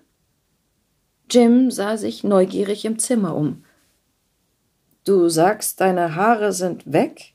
sagte er mit einem schon beinahe idiotischen Ausdruck. Du brauchst nicht danach zu suchen, sagte Della. Es ist verkauft, sag ich dir. Verkauft und weg.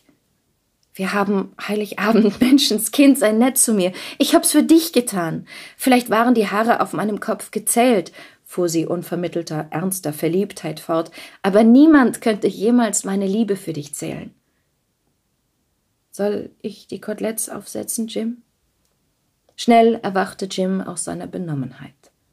Er umarmte Della und zog ein Päckchen aus der Manteltasche und warf es auf den Tisch. Versteh mich bloß nicht falsch, Dell, sagte er. Ich glaube nicht, dass irgendein Haare schneiden, legen oder waschen mich je dazu bringen könnte, mein Mädchen auch nur um ein Jota weniger zu mögen. Aber wenn du dieses Päckchen aufmachst, dann wirst du verstehen, warum ich mich erst einmal wieder einkriegen musste. Weiße, flinke Finger zerrten an der Schnur und dem Papier.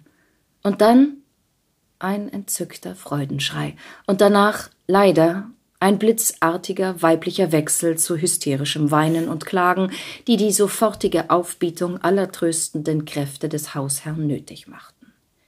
Denn vor ihr lagen die Kämme, ein Satz von Kämmen, die Della schon so lange in einem Schaufenster am Broadway bewundert hatte.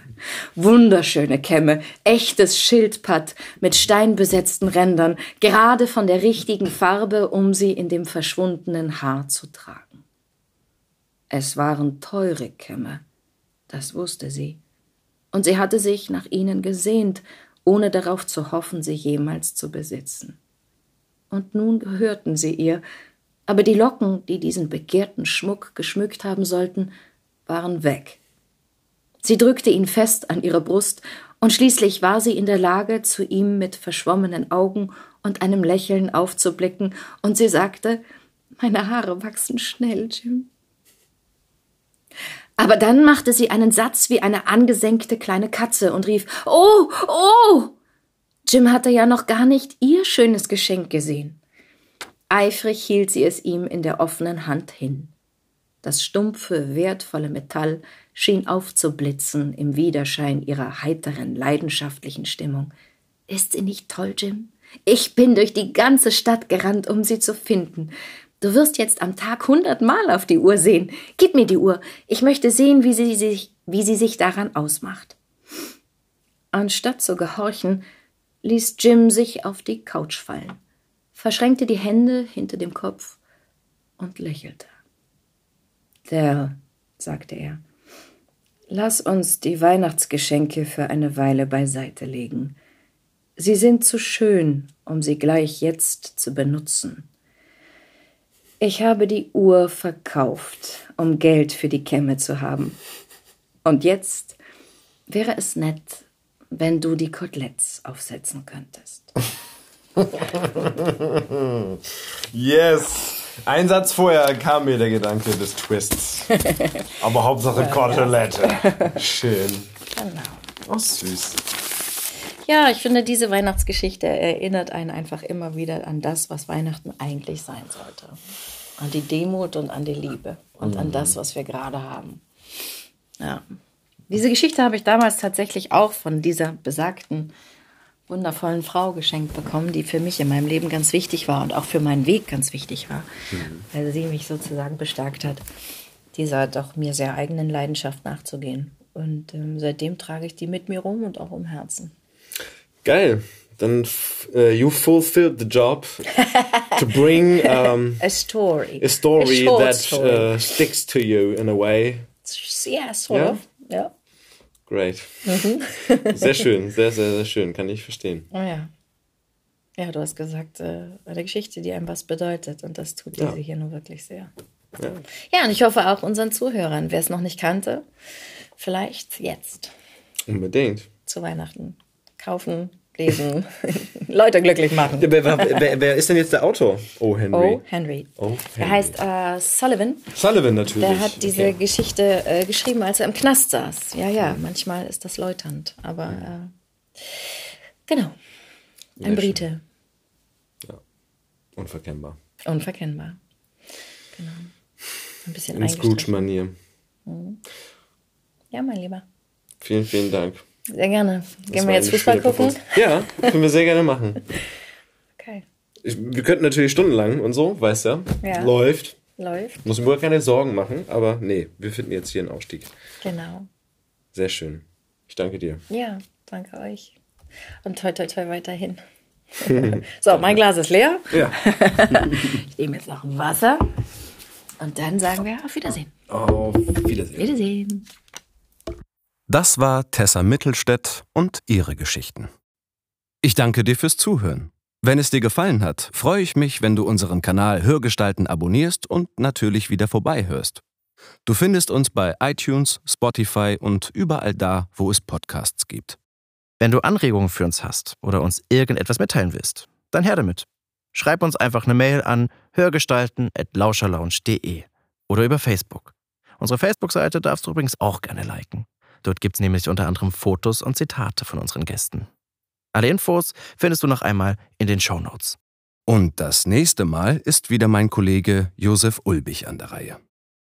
Dieser Podcast ist eine Produktion der Lauscher Lounge. In den Podcast-Kanälen Lauscher Lounge Hörbuch und Lauscher Lounge Hörspiel findest du kostenlos die Eigenproduktion des Labels. Aber nur für eine bestimmte Zeit. Außerdem legen wir dir sehr den Podcast Texte von gestern ans Herz.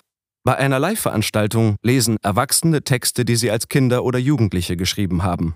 Egal ob lustig oder traurig. Gemeinsam durchleben wir erneut die Absurditäten, Tragödien und Kleinigkeiten des Aufwachsens. Wenn du keine unserer Podcast-Veröffentlichungen verpassen willst, abonniere einfach den Kanal Lauscher Lounge alle Podcasts. Also, ahoi, Ciao tschüss und bis zum nächsten Mal bei Hörgestalten. Shh.